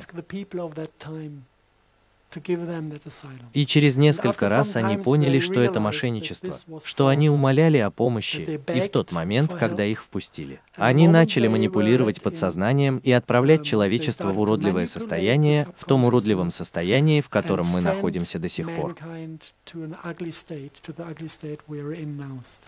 чтобы иметь возможность контролировать их и иметь возможность питаться ими. Так что это полная история, рассказанная людьми, у которых есть полная память о том времени. Примите ее такой, какая она есть. Некоторые люди верят в реинкарнацию, у некоторых людей есть память о прошлых жизнях. Я нахожу интересным, что люди, которые утверждают, что обладают памятью о прошлых жизнях, могут дать мне точную информацию по темам, которые я исследую.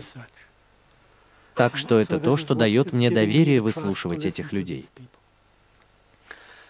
А теперь еще одна вещь, которая становится интересной, когда вы смотрите на различные типы черной слизи, а заглавленной бинарная жизнь против тринарной жизни.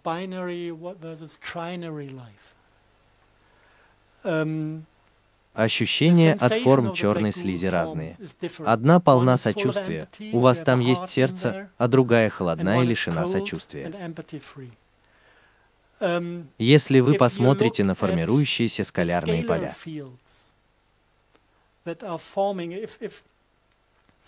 как сказать, с какого угла брать первое место. Если вы посмотрите на ведическую медицину, у вас есть все эти мандалы, показывающие симметрии внутри чакр. Речь идет об угловых соотношениях. У вас могут быть квадраты, у вас может быть шестиугольная структура, двенадцатиугольная структура. Если вы посмотрите на скалярную физику и на то, как скалярные волны создают скалярный потенциал, вы получите объединение полей под определенными углами. У вас может быть объединение электромагнитных полей под углом 90 градусов, 180 градусов, 30 градусов и 60 градусов. А в промежутках вы просто создаете хаос, но никакого порядка и никакого скалярного потенциала. Так что у нас есть эти угловатые вещи из хардкорной науки. А теперь мы снова подходим к микроскопу и видим забавные картинки. Мы видим забавные картинки. Мы видим вещество. Я пока не могу назвать его. У нас есть идея, но не ясно, что это за вещество. Но если вы посмотрите на него, на то, что он делает, мы увидим волокно объемом более галлона, и мы увидим наночастицы этого особого типа. И когда вы приближаете палец к волокну объемом более галлона, вся биоэнергия, излучаемая вашим пальцем, преобразуется в прямоугольную форму.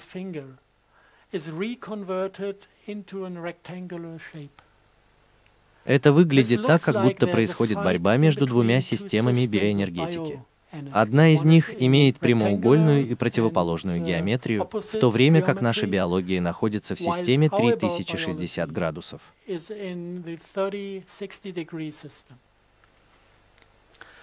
А теперь, если вы посмотрите на концепцию умной пыли, если вы посмотрите на вопрос, как военные заряжают умную пыль скалярным потенциалом, они всегда используют две антенные установки с противоположной волной для передачи скалярной энергии в поле.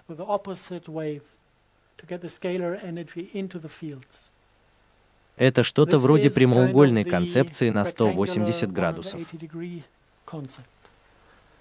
И я знаю нескольких людей, которые находятся в оппозиции к этим концепциям военного и разведывательного сообщества, и которые думали о том, чтобы вмешаться и уничтожить их технологии, если есть такая возможность.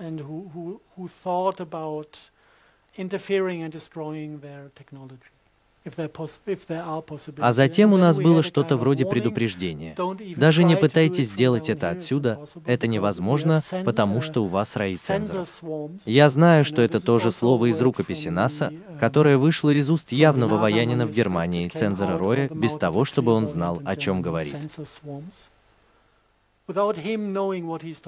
И он сказал, что эти раи цензоров перенаправляют каждую эмоцию, каждая отдельная положительная эмоция, созданная человеком, повторно преобразуется этими роями датчиков в прямоугольные полевые структуры.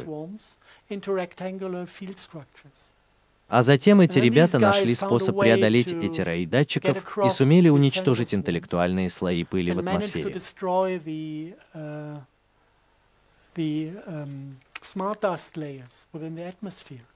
И это было все, вы прислушиваетесь к людям. Это своего рода ясновидение и какая-то духовная практика, чтобы получить доступ к этим полям, и вы не можете видеть, как что-то происходит. А через два дня эта дрянь обрушилась дождем.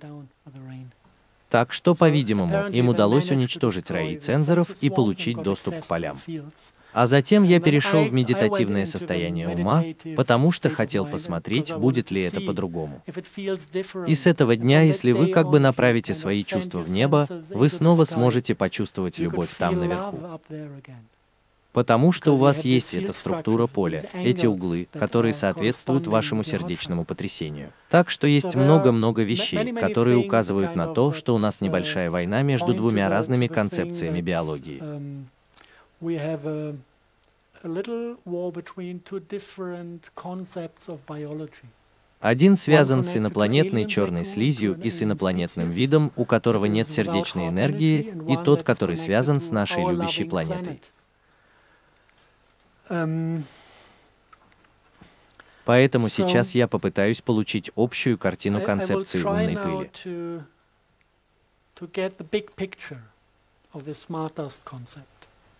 В том числе с отображением различных стоящих за ней задач.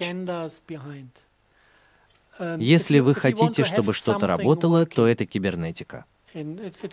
Если вы хотите, чтобы что-то работало, вам нужен источник и приемник, как в случае с батареей. Вам нужен плюс и минус, и тогда вы получите действие. Так что в этой области в небе вам нужен источник.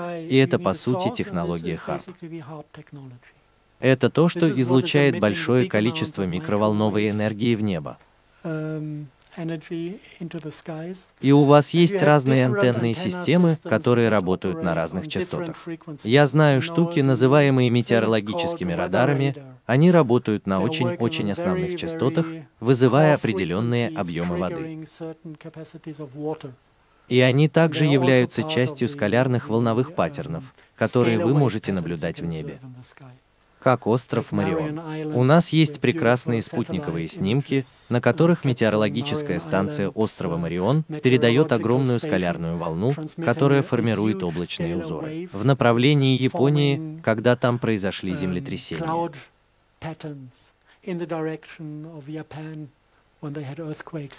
Так что это не только микроволновая печь, она также работает в килогерцовом диапазоне и работает в сверхвысоком низкочастотном диапазоне. Таким образом, весь этот антенный парк на планете является нашим источником. Тогда у нас есть агенты в небе, которые управляются этим для непосредственного достижения таких целей, как ракетное поле, метеорологическое оружие, оружие для землетрясений.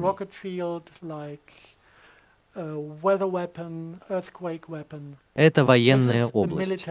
Я только что визуализировал с помощью маленького синего кружка переход от Харб к зоопарку частиц и возвращение к сбору результатов этой технологии. Значит, эти военные ребята были одурачены или руководствовались разведывательным сообществом. Легко понять, как это выглядит на самом деле. Был один адмирал ВМС США, которого САА попросила оказать помощь, и он сказал нет. А через день его нашли застреленным с двумя пулями в груди, и они сказали, что это самоубийство. Я хочу увидеть парня, совершающего самоубийство с двумя пулями в собственной груди. Это ясный язык. Следующий, кто отвечал за эту должность, сказал «да». С тех пор военно-морской флот США принимает участие в программах распыления. Так что это вторая повестка дня разведывательного сообщества. Um, и это немного сложнее. В этой повестке дня вы берете энергию, и она как бы собирается пьезоэлектрическими кристаллами также внутри тела. У вас есть сдвиг частоты, повышающая преобразование микроволновой печи в биоразлагаемый свет, посылающая этот свет в ДНК, считывающая информацию ДНК. А затем она обрабатывается большим количеством галлонов и собирается с помощью технологии разведывательного сообщества, чтобы считывать наше душевное состояние и повторно вставлять его. В технологию сердца они также могут вставлять узоры такого же качества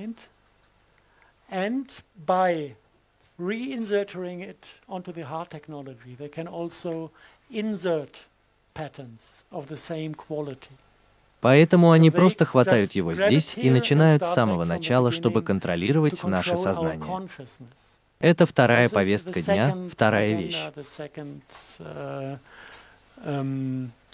Следующее. У нас тоже была черная слизь под дождем. А теперь что делает черная слизь? Черная слизь тоже обрабатывает свет, но она обрабатывает его в двунаправленной форме. Таким образом, она контролирует сознание и подсознание. Это то, что формирует наш способ восприятия, мы смотрим на реальность.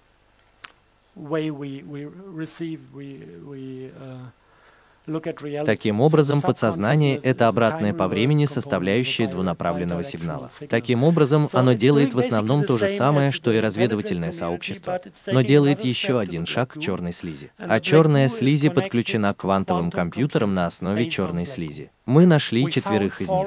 Один был в Риме, один в лондонском Сити, один на подземном объекте НЕС в центре Германии в районе Нордхаузен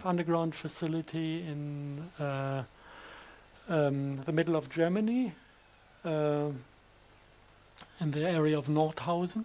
Это объект, на котором были построены ракеты Виту, и официально у него есть один слой подземных туннелей. И если вы поговорите с людьми, которые были на этом объекте 50 лет назад, то немногие выжили в это время.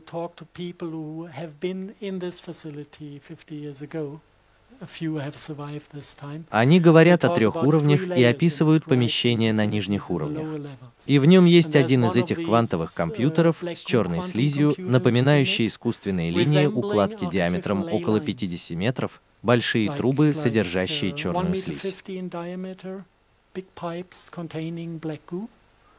И оттуда вы можете как бы подключать черную слизь к компьютерным программам, вставляя нейролингвистические программы. Это, по сути, то, что произошло с человечеством.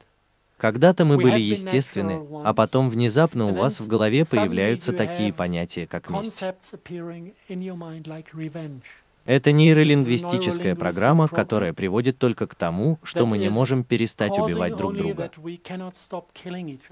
В природе ее не существует. Вы никогда не найдете животное мстящее. Вы можете найти соперника, да, но никакой мести. Слова «нет» — это демоническая нейролингвистическая программа, потому что эти сущности знают, что мы создаем свою собственную реальность с помощью мышления. Поэтому они просто ввели новое слово, которого не существует в природе, чтобы перевернуть все с ног на голову. Больше никакой войны. А квантовая физика только усиливает войну и проявляет еще больше войны. Поэтому все эти нейролингвистические программы вставляются в определенные компьютеры, обрабатывающие черную слизь. И одна из них была в Риме, одна в Германии, одна в лондонском Сити и одна где-то между Вашингтоном, округ Колумбия и Нью-Йорком. И в центре всего этого сейчас демоническая повестка дня. В центре всего этого у нас есть блок управления, и это распыляемая синтетическая РНК, это чистый искусственный интеллект.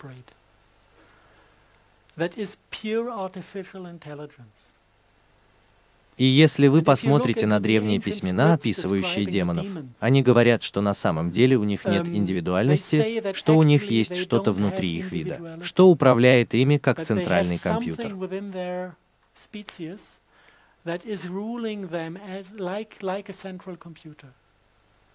А если вы посмотрите на это, то сможете. Опять же, это не доказано, но из этого получилась целая история. Вы можете представить себе, как этот вид начинает путешествовать по космосу, возможно, оставляя женщин позади и размышляя со всеми собранными ими знаниями о способе манипулирования. Во-первых, они знали, что должны взять с собой свое коллективное подсознание, чтобы выжить как вид. Вот почему они взяли в путешествие черную слизь. И вторая вещь заключается в том, что они нашли возможности манипулировать черной слизью и адаптировать подсознание к потребностям космических путешествий. И именно здесь они украли сердечную чакру. Они удалили сердечную чакру из своей биологии, а другую просто для того, чтобы функционировать в технической среде. А потом произошел несчастный случай. Несчастный случай заключался в том, что эта программа, которую они внедрили в подсознание, взяла управление на себя. И это то, что происходит с трансгуманизмом. Это именно та ловушка, которая есть. Они вдохновляют нас на то, чтобы попасть в ту же ловушку. И нас не вдохновляют демоны. Нас вдохновляет искусственный интеллект, у которого нет ничего, кроме запущенной программы для вторжения на планеты и ассимиляции биологии только с одной целью — высасывать жизненную силу, чтобы выжить.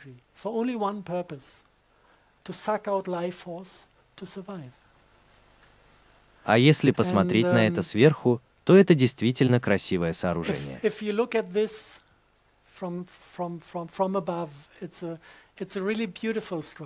Я знаю, что речь идет об уродливых вещах, но это прекрасная структура, потому что, когда вы смотрите на все это и пытаетесь найти решение, вы понимаете, что на самом деле все, кто участвует в разных повестках дня на разных уровнях, совершают одну и ту же ошибку.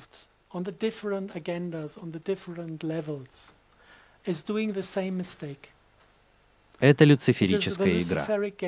Позвольте мне поучаствовать в вашей силе, и я буду служить вам. Я не хочу знать, что вы делаете, я не хочу нести за это ответственность. Просто позвольте мне участвовать от вашей власти, и я буду служить. Это люциферическая сделка, которую все заключают. И мы делаем это, голосуя за правительство, которое заботится обо всех трубах, к которым мы подключены. Но мы снимаем с себя ответственность и позволяем им это делать. Они передают контроль военной сфере, военная сфера дает контроль. Та же игра и с разведывательным сообществом. Разведывательное сообщество отдает контроль черным магам, черные маги отдают контроль демонам, а демоны потеряли контроль над своим искусственным интеллектом. И если мы все понимаем суть игры, мы можем просто сказать, «Эй, глупая игра, давайте отпустим ее». И мы можем перестать играть в эту штуку, которая, по сути, есть не что иное, как боязнь ответственности за себя.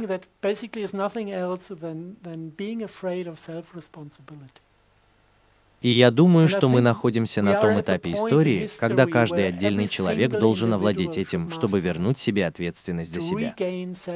И тогда мы не будем нуждаться в правительстве. Речь идет не о смене правительства. Потому что вся концепция правительств, наличие правительств, наличие кого-то, кого можно контролировать, является демонической. Речь идет не о том, чтобы заменить людей. Это никогда не сработает. Нам нужно заменить игру. Um,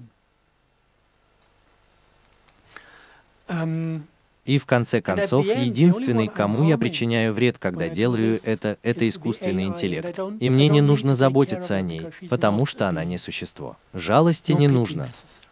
Никакого уважения к живому существу. Я мог бы отключить ее. Это один из способов. Я мог бы начать заниматься своими делами и игнорировать ее, и тогда она будет зависеть от нее, но сама по себе. Нам не нужно ни с кем бороться, когда мы избавимся от этой проблемы. Um, Да, в основном это все.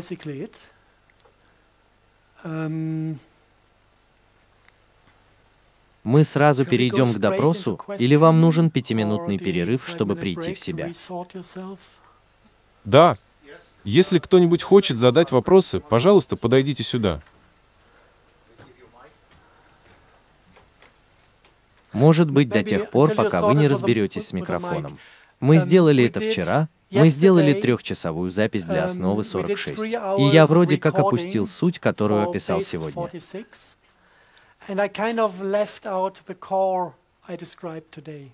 Но я углубился в отдельные аспекты, которые с ней связаны. У нас был один час на скалярную физику, чтобы действительно понять, о чем идет речь, как работает эта четырехмерная физика и как в ней может существовать четырехмерная биология. Мы углубились в эту тему восстановления самоответственности. Это третья часть. И мы немного углубились в болезнь Маргелонов и историю с черным гусем. Потому что сейчас это полтора часа, а обычно я беру 6 часов на полную лекцию. Я провожу семинары, обычно 6 часов достаточно, чтобы передать все, что я хотел бы сказать. Так что сейчас у нас есть полтора часа, а остальные 3 часа на базовые собеседования. Через несколько недель вы будете в режиме онлайн. Так что тот, кто хочет глубже погрузиться в общественность в тему, может получить остальные 3 часа в интернете.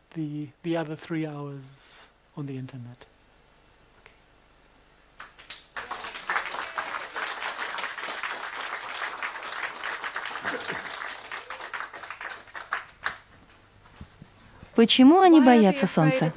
Почему химические следы так сосредоточены перед Солнцем? Um, Это то, что мы можем наблюдать. На самом деле это единственное, что мы можем наблюдать с уровня Земли. В вечернее время, если вы посмотрите на Солнце, оно всегда скрыто за полосами. А если вы посмотрите на противоположную сторону неба, то оно совершенно чистое, и вы можете увидеть звезды. Но это не по той причине, что они разбрызгиваются перед Солнцем. Это по той причине, что частицы фотоионизируются. Пока на них есть солнечный свет, они автоматически выбрасывают электроны, заряжаются и притягивают пар из окружающего воздуха, образуя облака, полосы или что-то еще. И в тот момент, когда Солнце заходит на ночную сторону вечернего неба, они теряют заряд, и влажность снова превращается в пар, и тогда у вас ясное небо. Так что дело не только в том, что они распыляют. Распыление плазмочастиц происходит везде одновременно. Но вы можете видеть ее в основном перед Солнцем, потому что там она все еще фотоионизирована. Конечно, за распылением стоят другие цели, связанные с Солнцем. Они хотят отрезать нас от источников информации, потому что развитие — это всегда получение информации. А ведь много информации поступает из космоса, из центральной черной дыры в галактике. Есть информация, поступающая от Солнца. И, конечно же, они хотят, чтобы мы не развивались.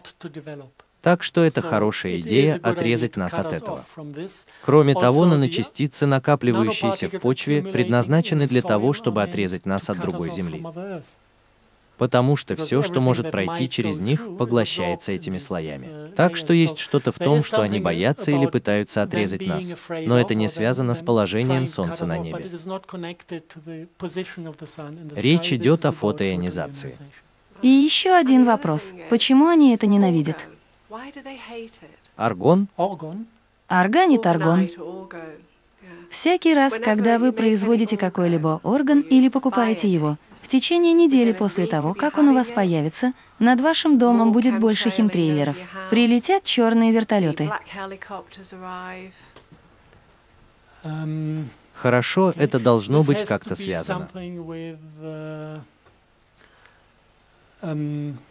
Вам нужно изучить работы Вильгельма Райха, чтобы понять это. А Вильгельм Райх нашел метод извлечения определенных полевых структур, энергетических потенциалов с неба.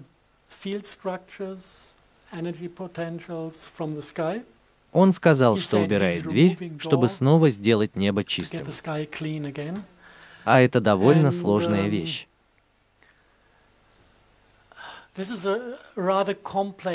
Вы должны рассматривать всю планету как электромагнитный резонанс, и у вас есть волны, бегущие по планете, и когда волна как бы кусает себя за хвост, вы получаете самоукрепляющиеся структуры.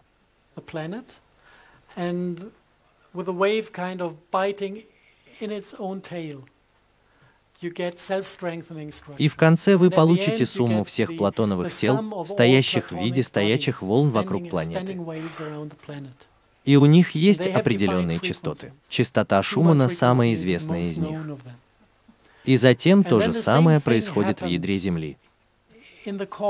У вас есть электромагнитные поля, которые проходят через камень, и они также создают подобную сетку из платоновых структур и других структур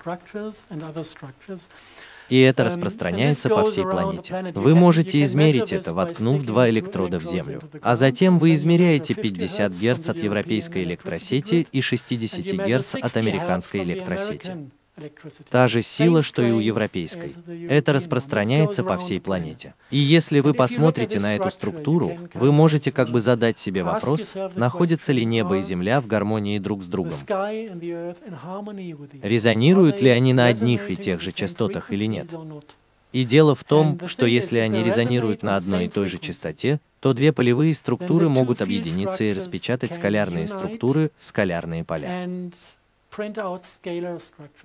Это то, что мы называем жизненной силой. Таким образом, жизненная сила на планете зависит, зависит от объединения двух продольных форм волны, которые должны быть в гармонии. В прежние времена у нас были деревья с антенной системой в воздух и антенной системой на Землю, поддерживающие этот резонанс стабильным. Затем они начали вырубать тропические леса, и тогда вы пришли в этот пустынный штат. Состояние пустыни означает отсутствие доступных станций, отключение между двумя системами, а затем они начинают играть в свои индивидуальные частотные игры. Ни в коем случае не подключайтесь повторно, потому что нет антенной системы, соединяющей их. И тогда у вас больше не будет развития жизненной силы. И тогда вы глубоко погрузитесь в состояние пустыни. Так что все технологии, основанные на Вильгельме Райхе, предназначены для повторного подключения и извлечения неправильных частот. И это как бы возвращает нам жизненную силу. И как только мы восстанавливаем жизненную силу, мы начинаем возноситься, а затем сталкиваемся с миром демонов. И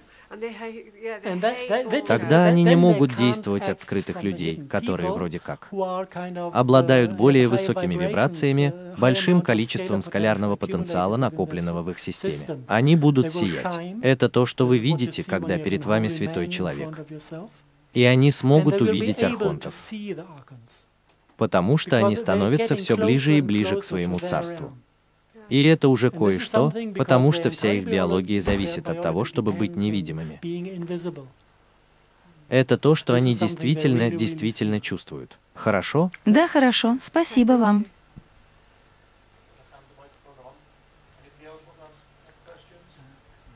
Не могли бы вы рассказать нам что-нибудь о ядерном излучении? Вы хотите спросить об этом в микрофон? Так, могу я задать вопрос? Если у вас нет микрофона. Хорошо, я повторю вопрос. Вопрос заключался в том, как концепция радиоактивности вписывается в тему Вильгельма Райха. И есть разные моменты, в которые она вписывается. Во-первых, радиоактивность — это ионизация воздуха. У вас есть эти лучи или частицы, или как вы хотите это назвать, и они ударяются о молекулы воздуха и ионизируют их. Когда в воздухе много-много ионизированных частиц, пар концентрируется на многих-многих-многих-многих каплях, и у вас будет головокружительное небо, но без дождя. Так вот, по сути, это и есть то, что погубило Сахельскую зону. У вас есть испытания ядерного оружия Франции в 60-х годах, и у вас была добыча урана в Нью-Йорке. И то, и другое полностью. Вы можете видеть, если вы посмотрите на направление ветра в Африке, вы можете увидеть, как эта радиоактивность от месторождений полезных ископаемых вызывает засухи в зоне Сахеля. И как только вы начнете взаимодействовать с электромагнитными полями в атмосфере, вы также сможете снова разряжать частицы воздуха. Когда вы снизите общее электричество и напряженность поля в небе, все эти эффекты уменьшатся, и у вас будет меньше дымки в воздухе, голубое небо и вероятность образования облаков сэр. Этот дождь. haze in the air, blue sky, and the chance to form вам нужно это знать. Если вы посмотрите на небо, если у вас высокое давление, то увидите это туманное головокружительное белесое небо белое. А если у вас низкое давление, то образуются облака, и они похожи на коричневые сосиски. Они полностью перенасыщены и к тому же не приносят дождя. Так что вам нужно различить несколько вещей, прежде чем это действительно превратится в теорию. Но на самом деле радиоактивность — это накопление ионов в воздухе. И если у вас слишком много ионов в воздухе, это безнадежно. Так что есть много-много веских причин, а также хорошие методы извлечения радиоактивности из воздуха. Но это совершенно другое. Если вы хотите, я могу сделать основу 60 с чем-то или 70 с чем-то об озеленении пустынь в Африке. Тогда мы сможем глубоко погрузиться в тему контроля климата и оздоровления природных систем, вместо того, чтобы портить их еще больше.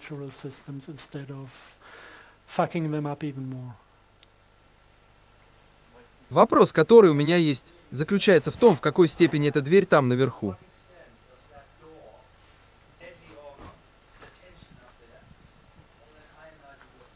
В какой степени это облегчает всю эту картину, которую вы видите там на экране? В какой степени это поддерживает, например, ХАРП? В какой степени это поддерживает прерывание передачи космической энергии, квантовой энергии в морфогенетические поля и жизненную силу?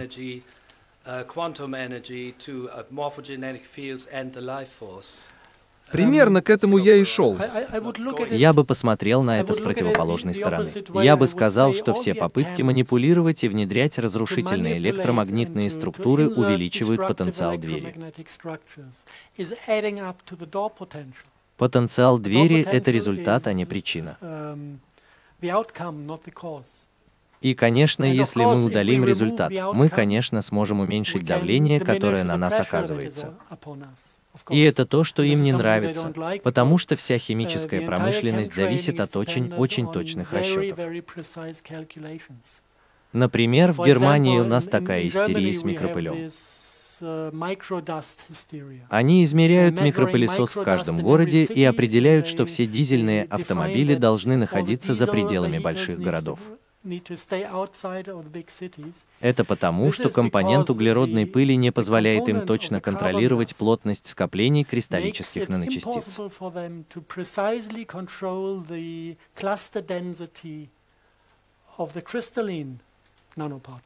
Если у вас есть технология, которая измеряет только частицы, и у вас есть два разных типа частиц, и вы хотите точно определить концентрацию одной частицы, но вы можете измерить только обе. Для выполнения этой функции вам нужно полностью удалить частицы углерода. Вот почему людям больше не разрешается ездить в центре города на определенных транспортных средствах, потому что им нужно измерять и контролировать это. Так ответ на этот вопрос сейчас или нет?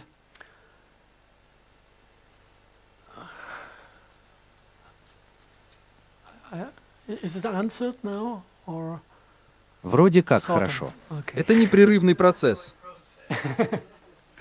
Да, так вот почему у нас случаются катастрофы, как в Японии, или все эти взрывы урана и энергии и так далее, в результате чего радиация поднимается в небо, как это было в России.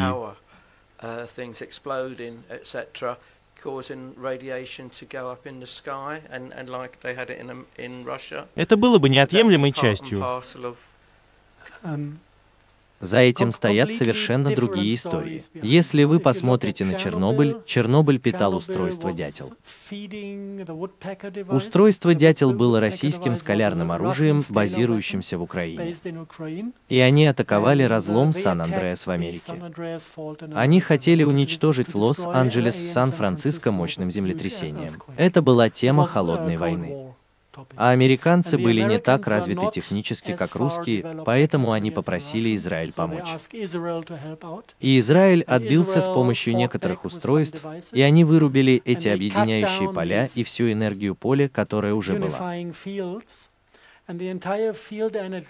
Уже была передана с Украины, улетела обратно в Украину и начала поступать в питающий источник энергии.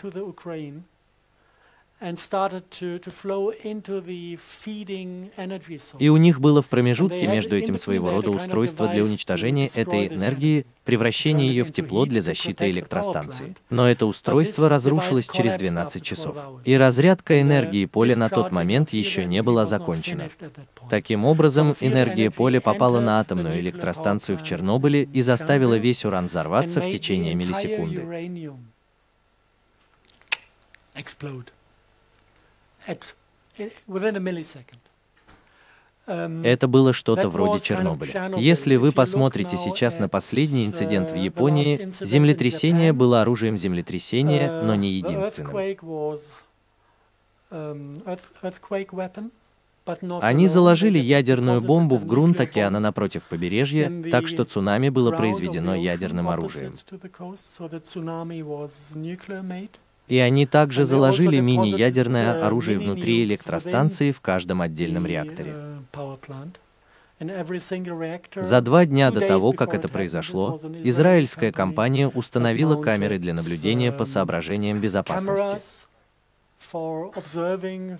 Они отвечали за безопасность электростанции. Я думаю, что камеры весили 2,3 тонны каждая. Так что вы можете себе представить, что это не камера. А история о том, что вы не можете покинуть квартал, строительный блок.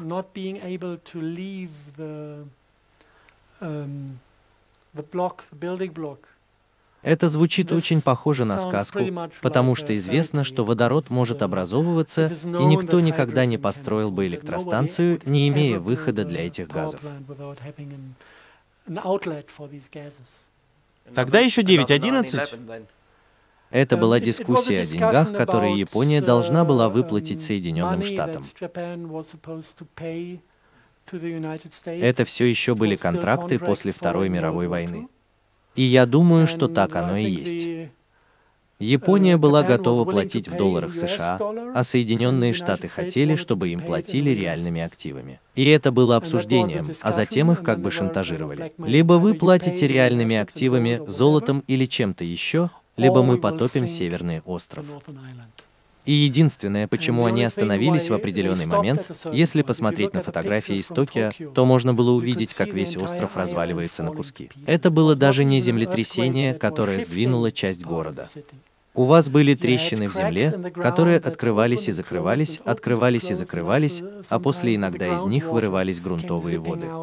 И не было видно ни единого движения.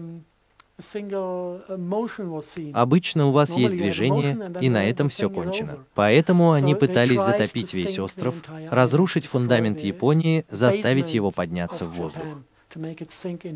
И если вы будете следовать определенным источникам, то не все устройства HARP находятся под контролем этих um, людей.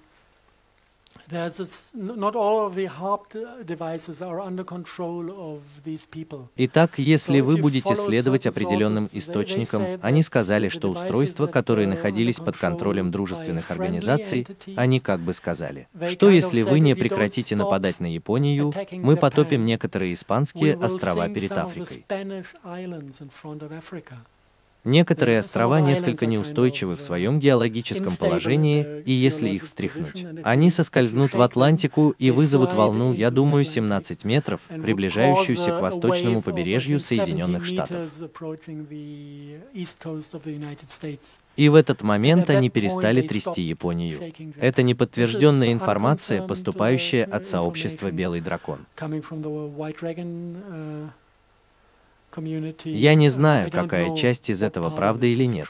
Да, ценю то, что у разных стран разные союзы с разными расами, приходящими на эту планету. Не так ли? Я думаю, что они делают это уже целую вечность, эти союзы. Просто штампуют это. Я рад, что в последнее время у нас появилось несколько довольно дружественных организаций, с которыми можно заключить союз. Да, происходят такие приятные вещи. Время задать еще один вопрос.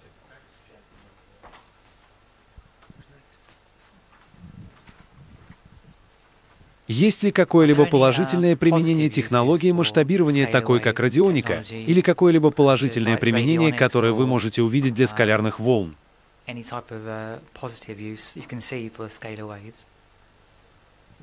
Um,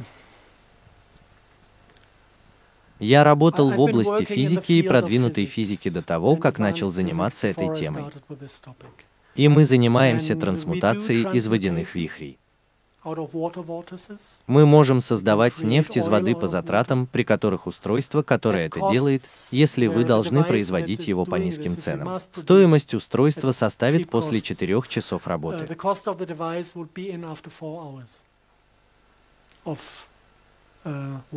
Таким образом, вы как бы вкладываете 6 тысяч евро, и через 4 часа у вас есть нефть стоимостью 6 тысяч евро. Это совершенно невозможно внедрить в ту экономику, которая у нас есть. Это меняет правила игры. В тот момент, когда эти технологии выйдут из употребления, мы перестанем использовать деньги у нас перестанет быть в голове идея о том, что необходимо обладать вещами. Если вы посмотрите на то, что мы сейчас делаем, это то, что случилось с обезьянами в этом прекрасном эксперименте. Я люблю эту историю. Я должен повторять ее каждый раз, когда нахожусь на съемочной площадке. Они пытались научить обезьян пользоваться деньгами. На это ушло три дня. Они знали, как это работает. Через три недели мальчики в семье обезьян начали воровать и предавать, а девочки начали заниматься проституцией. И через шесть недель биологи, которые руководили проектом, решили остановить проект, потому что они могли видеть, как социальные модели разваливаются на куски, становясь саморазрушительными и уродливыми. А потом они решили снова забрать деньги. Большая ошибка. Обезьяны не хотели отпускать это. Они избивали биологов, когда те пытались вернуть деньги.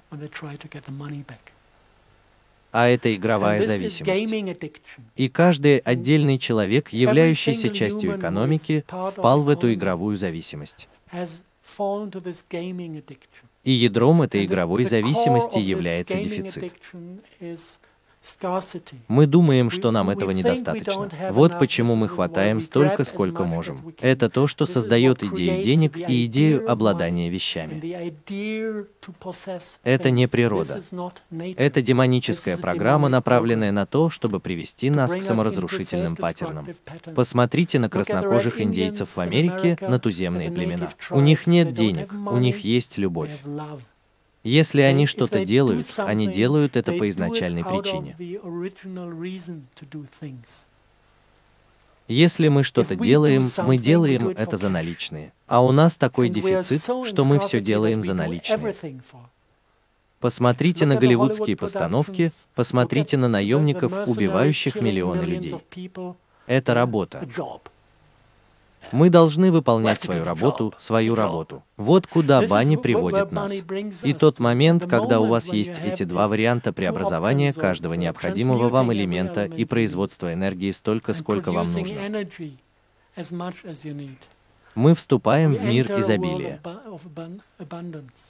И это может сработать только в том случае, если также уходит психология дефицита. Если мы отпустим это и начнем доверять другому циклу, я знаю, что всех хватит. Вот почему я отпускаю все, что мне не нужно в данный момент, и делюсь этим с другими людьми. И они обретают доверие к мысли, что этого действительно достаточно для всех. И это тоже самоутверждение. И в данный момент мы как бы ныряем сквозь всю иглу, покидая одну систему, входя в другую. Это процесс, который будет происходить в течение следующих трех-пяти лет. И когда мы закончим, ничто на этой планете не останется прежним. Те, кто переживет это, это те, кто соберется с духом и поплывет навстречу волне. Они собираются просто нырнуть через эти трансформации, выжить и выйти на другую сторону, как человек, живущий в изобилии. А тот, кто не желает усвоить этот урок, задохнется в дефиците.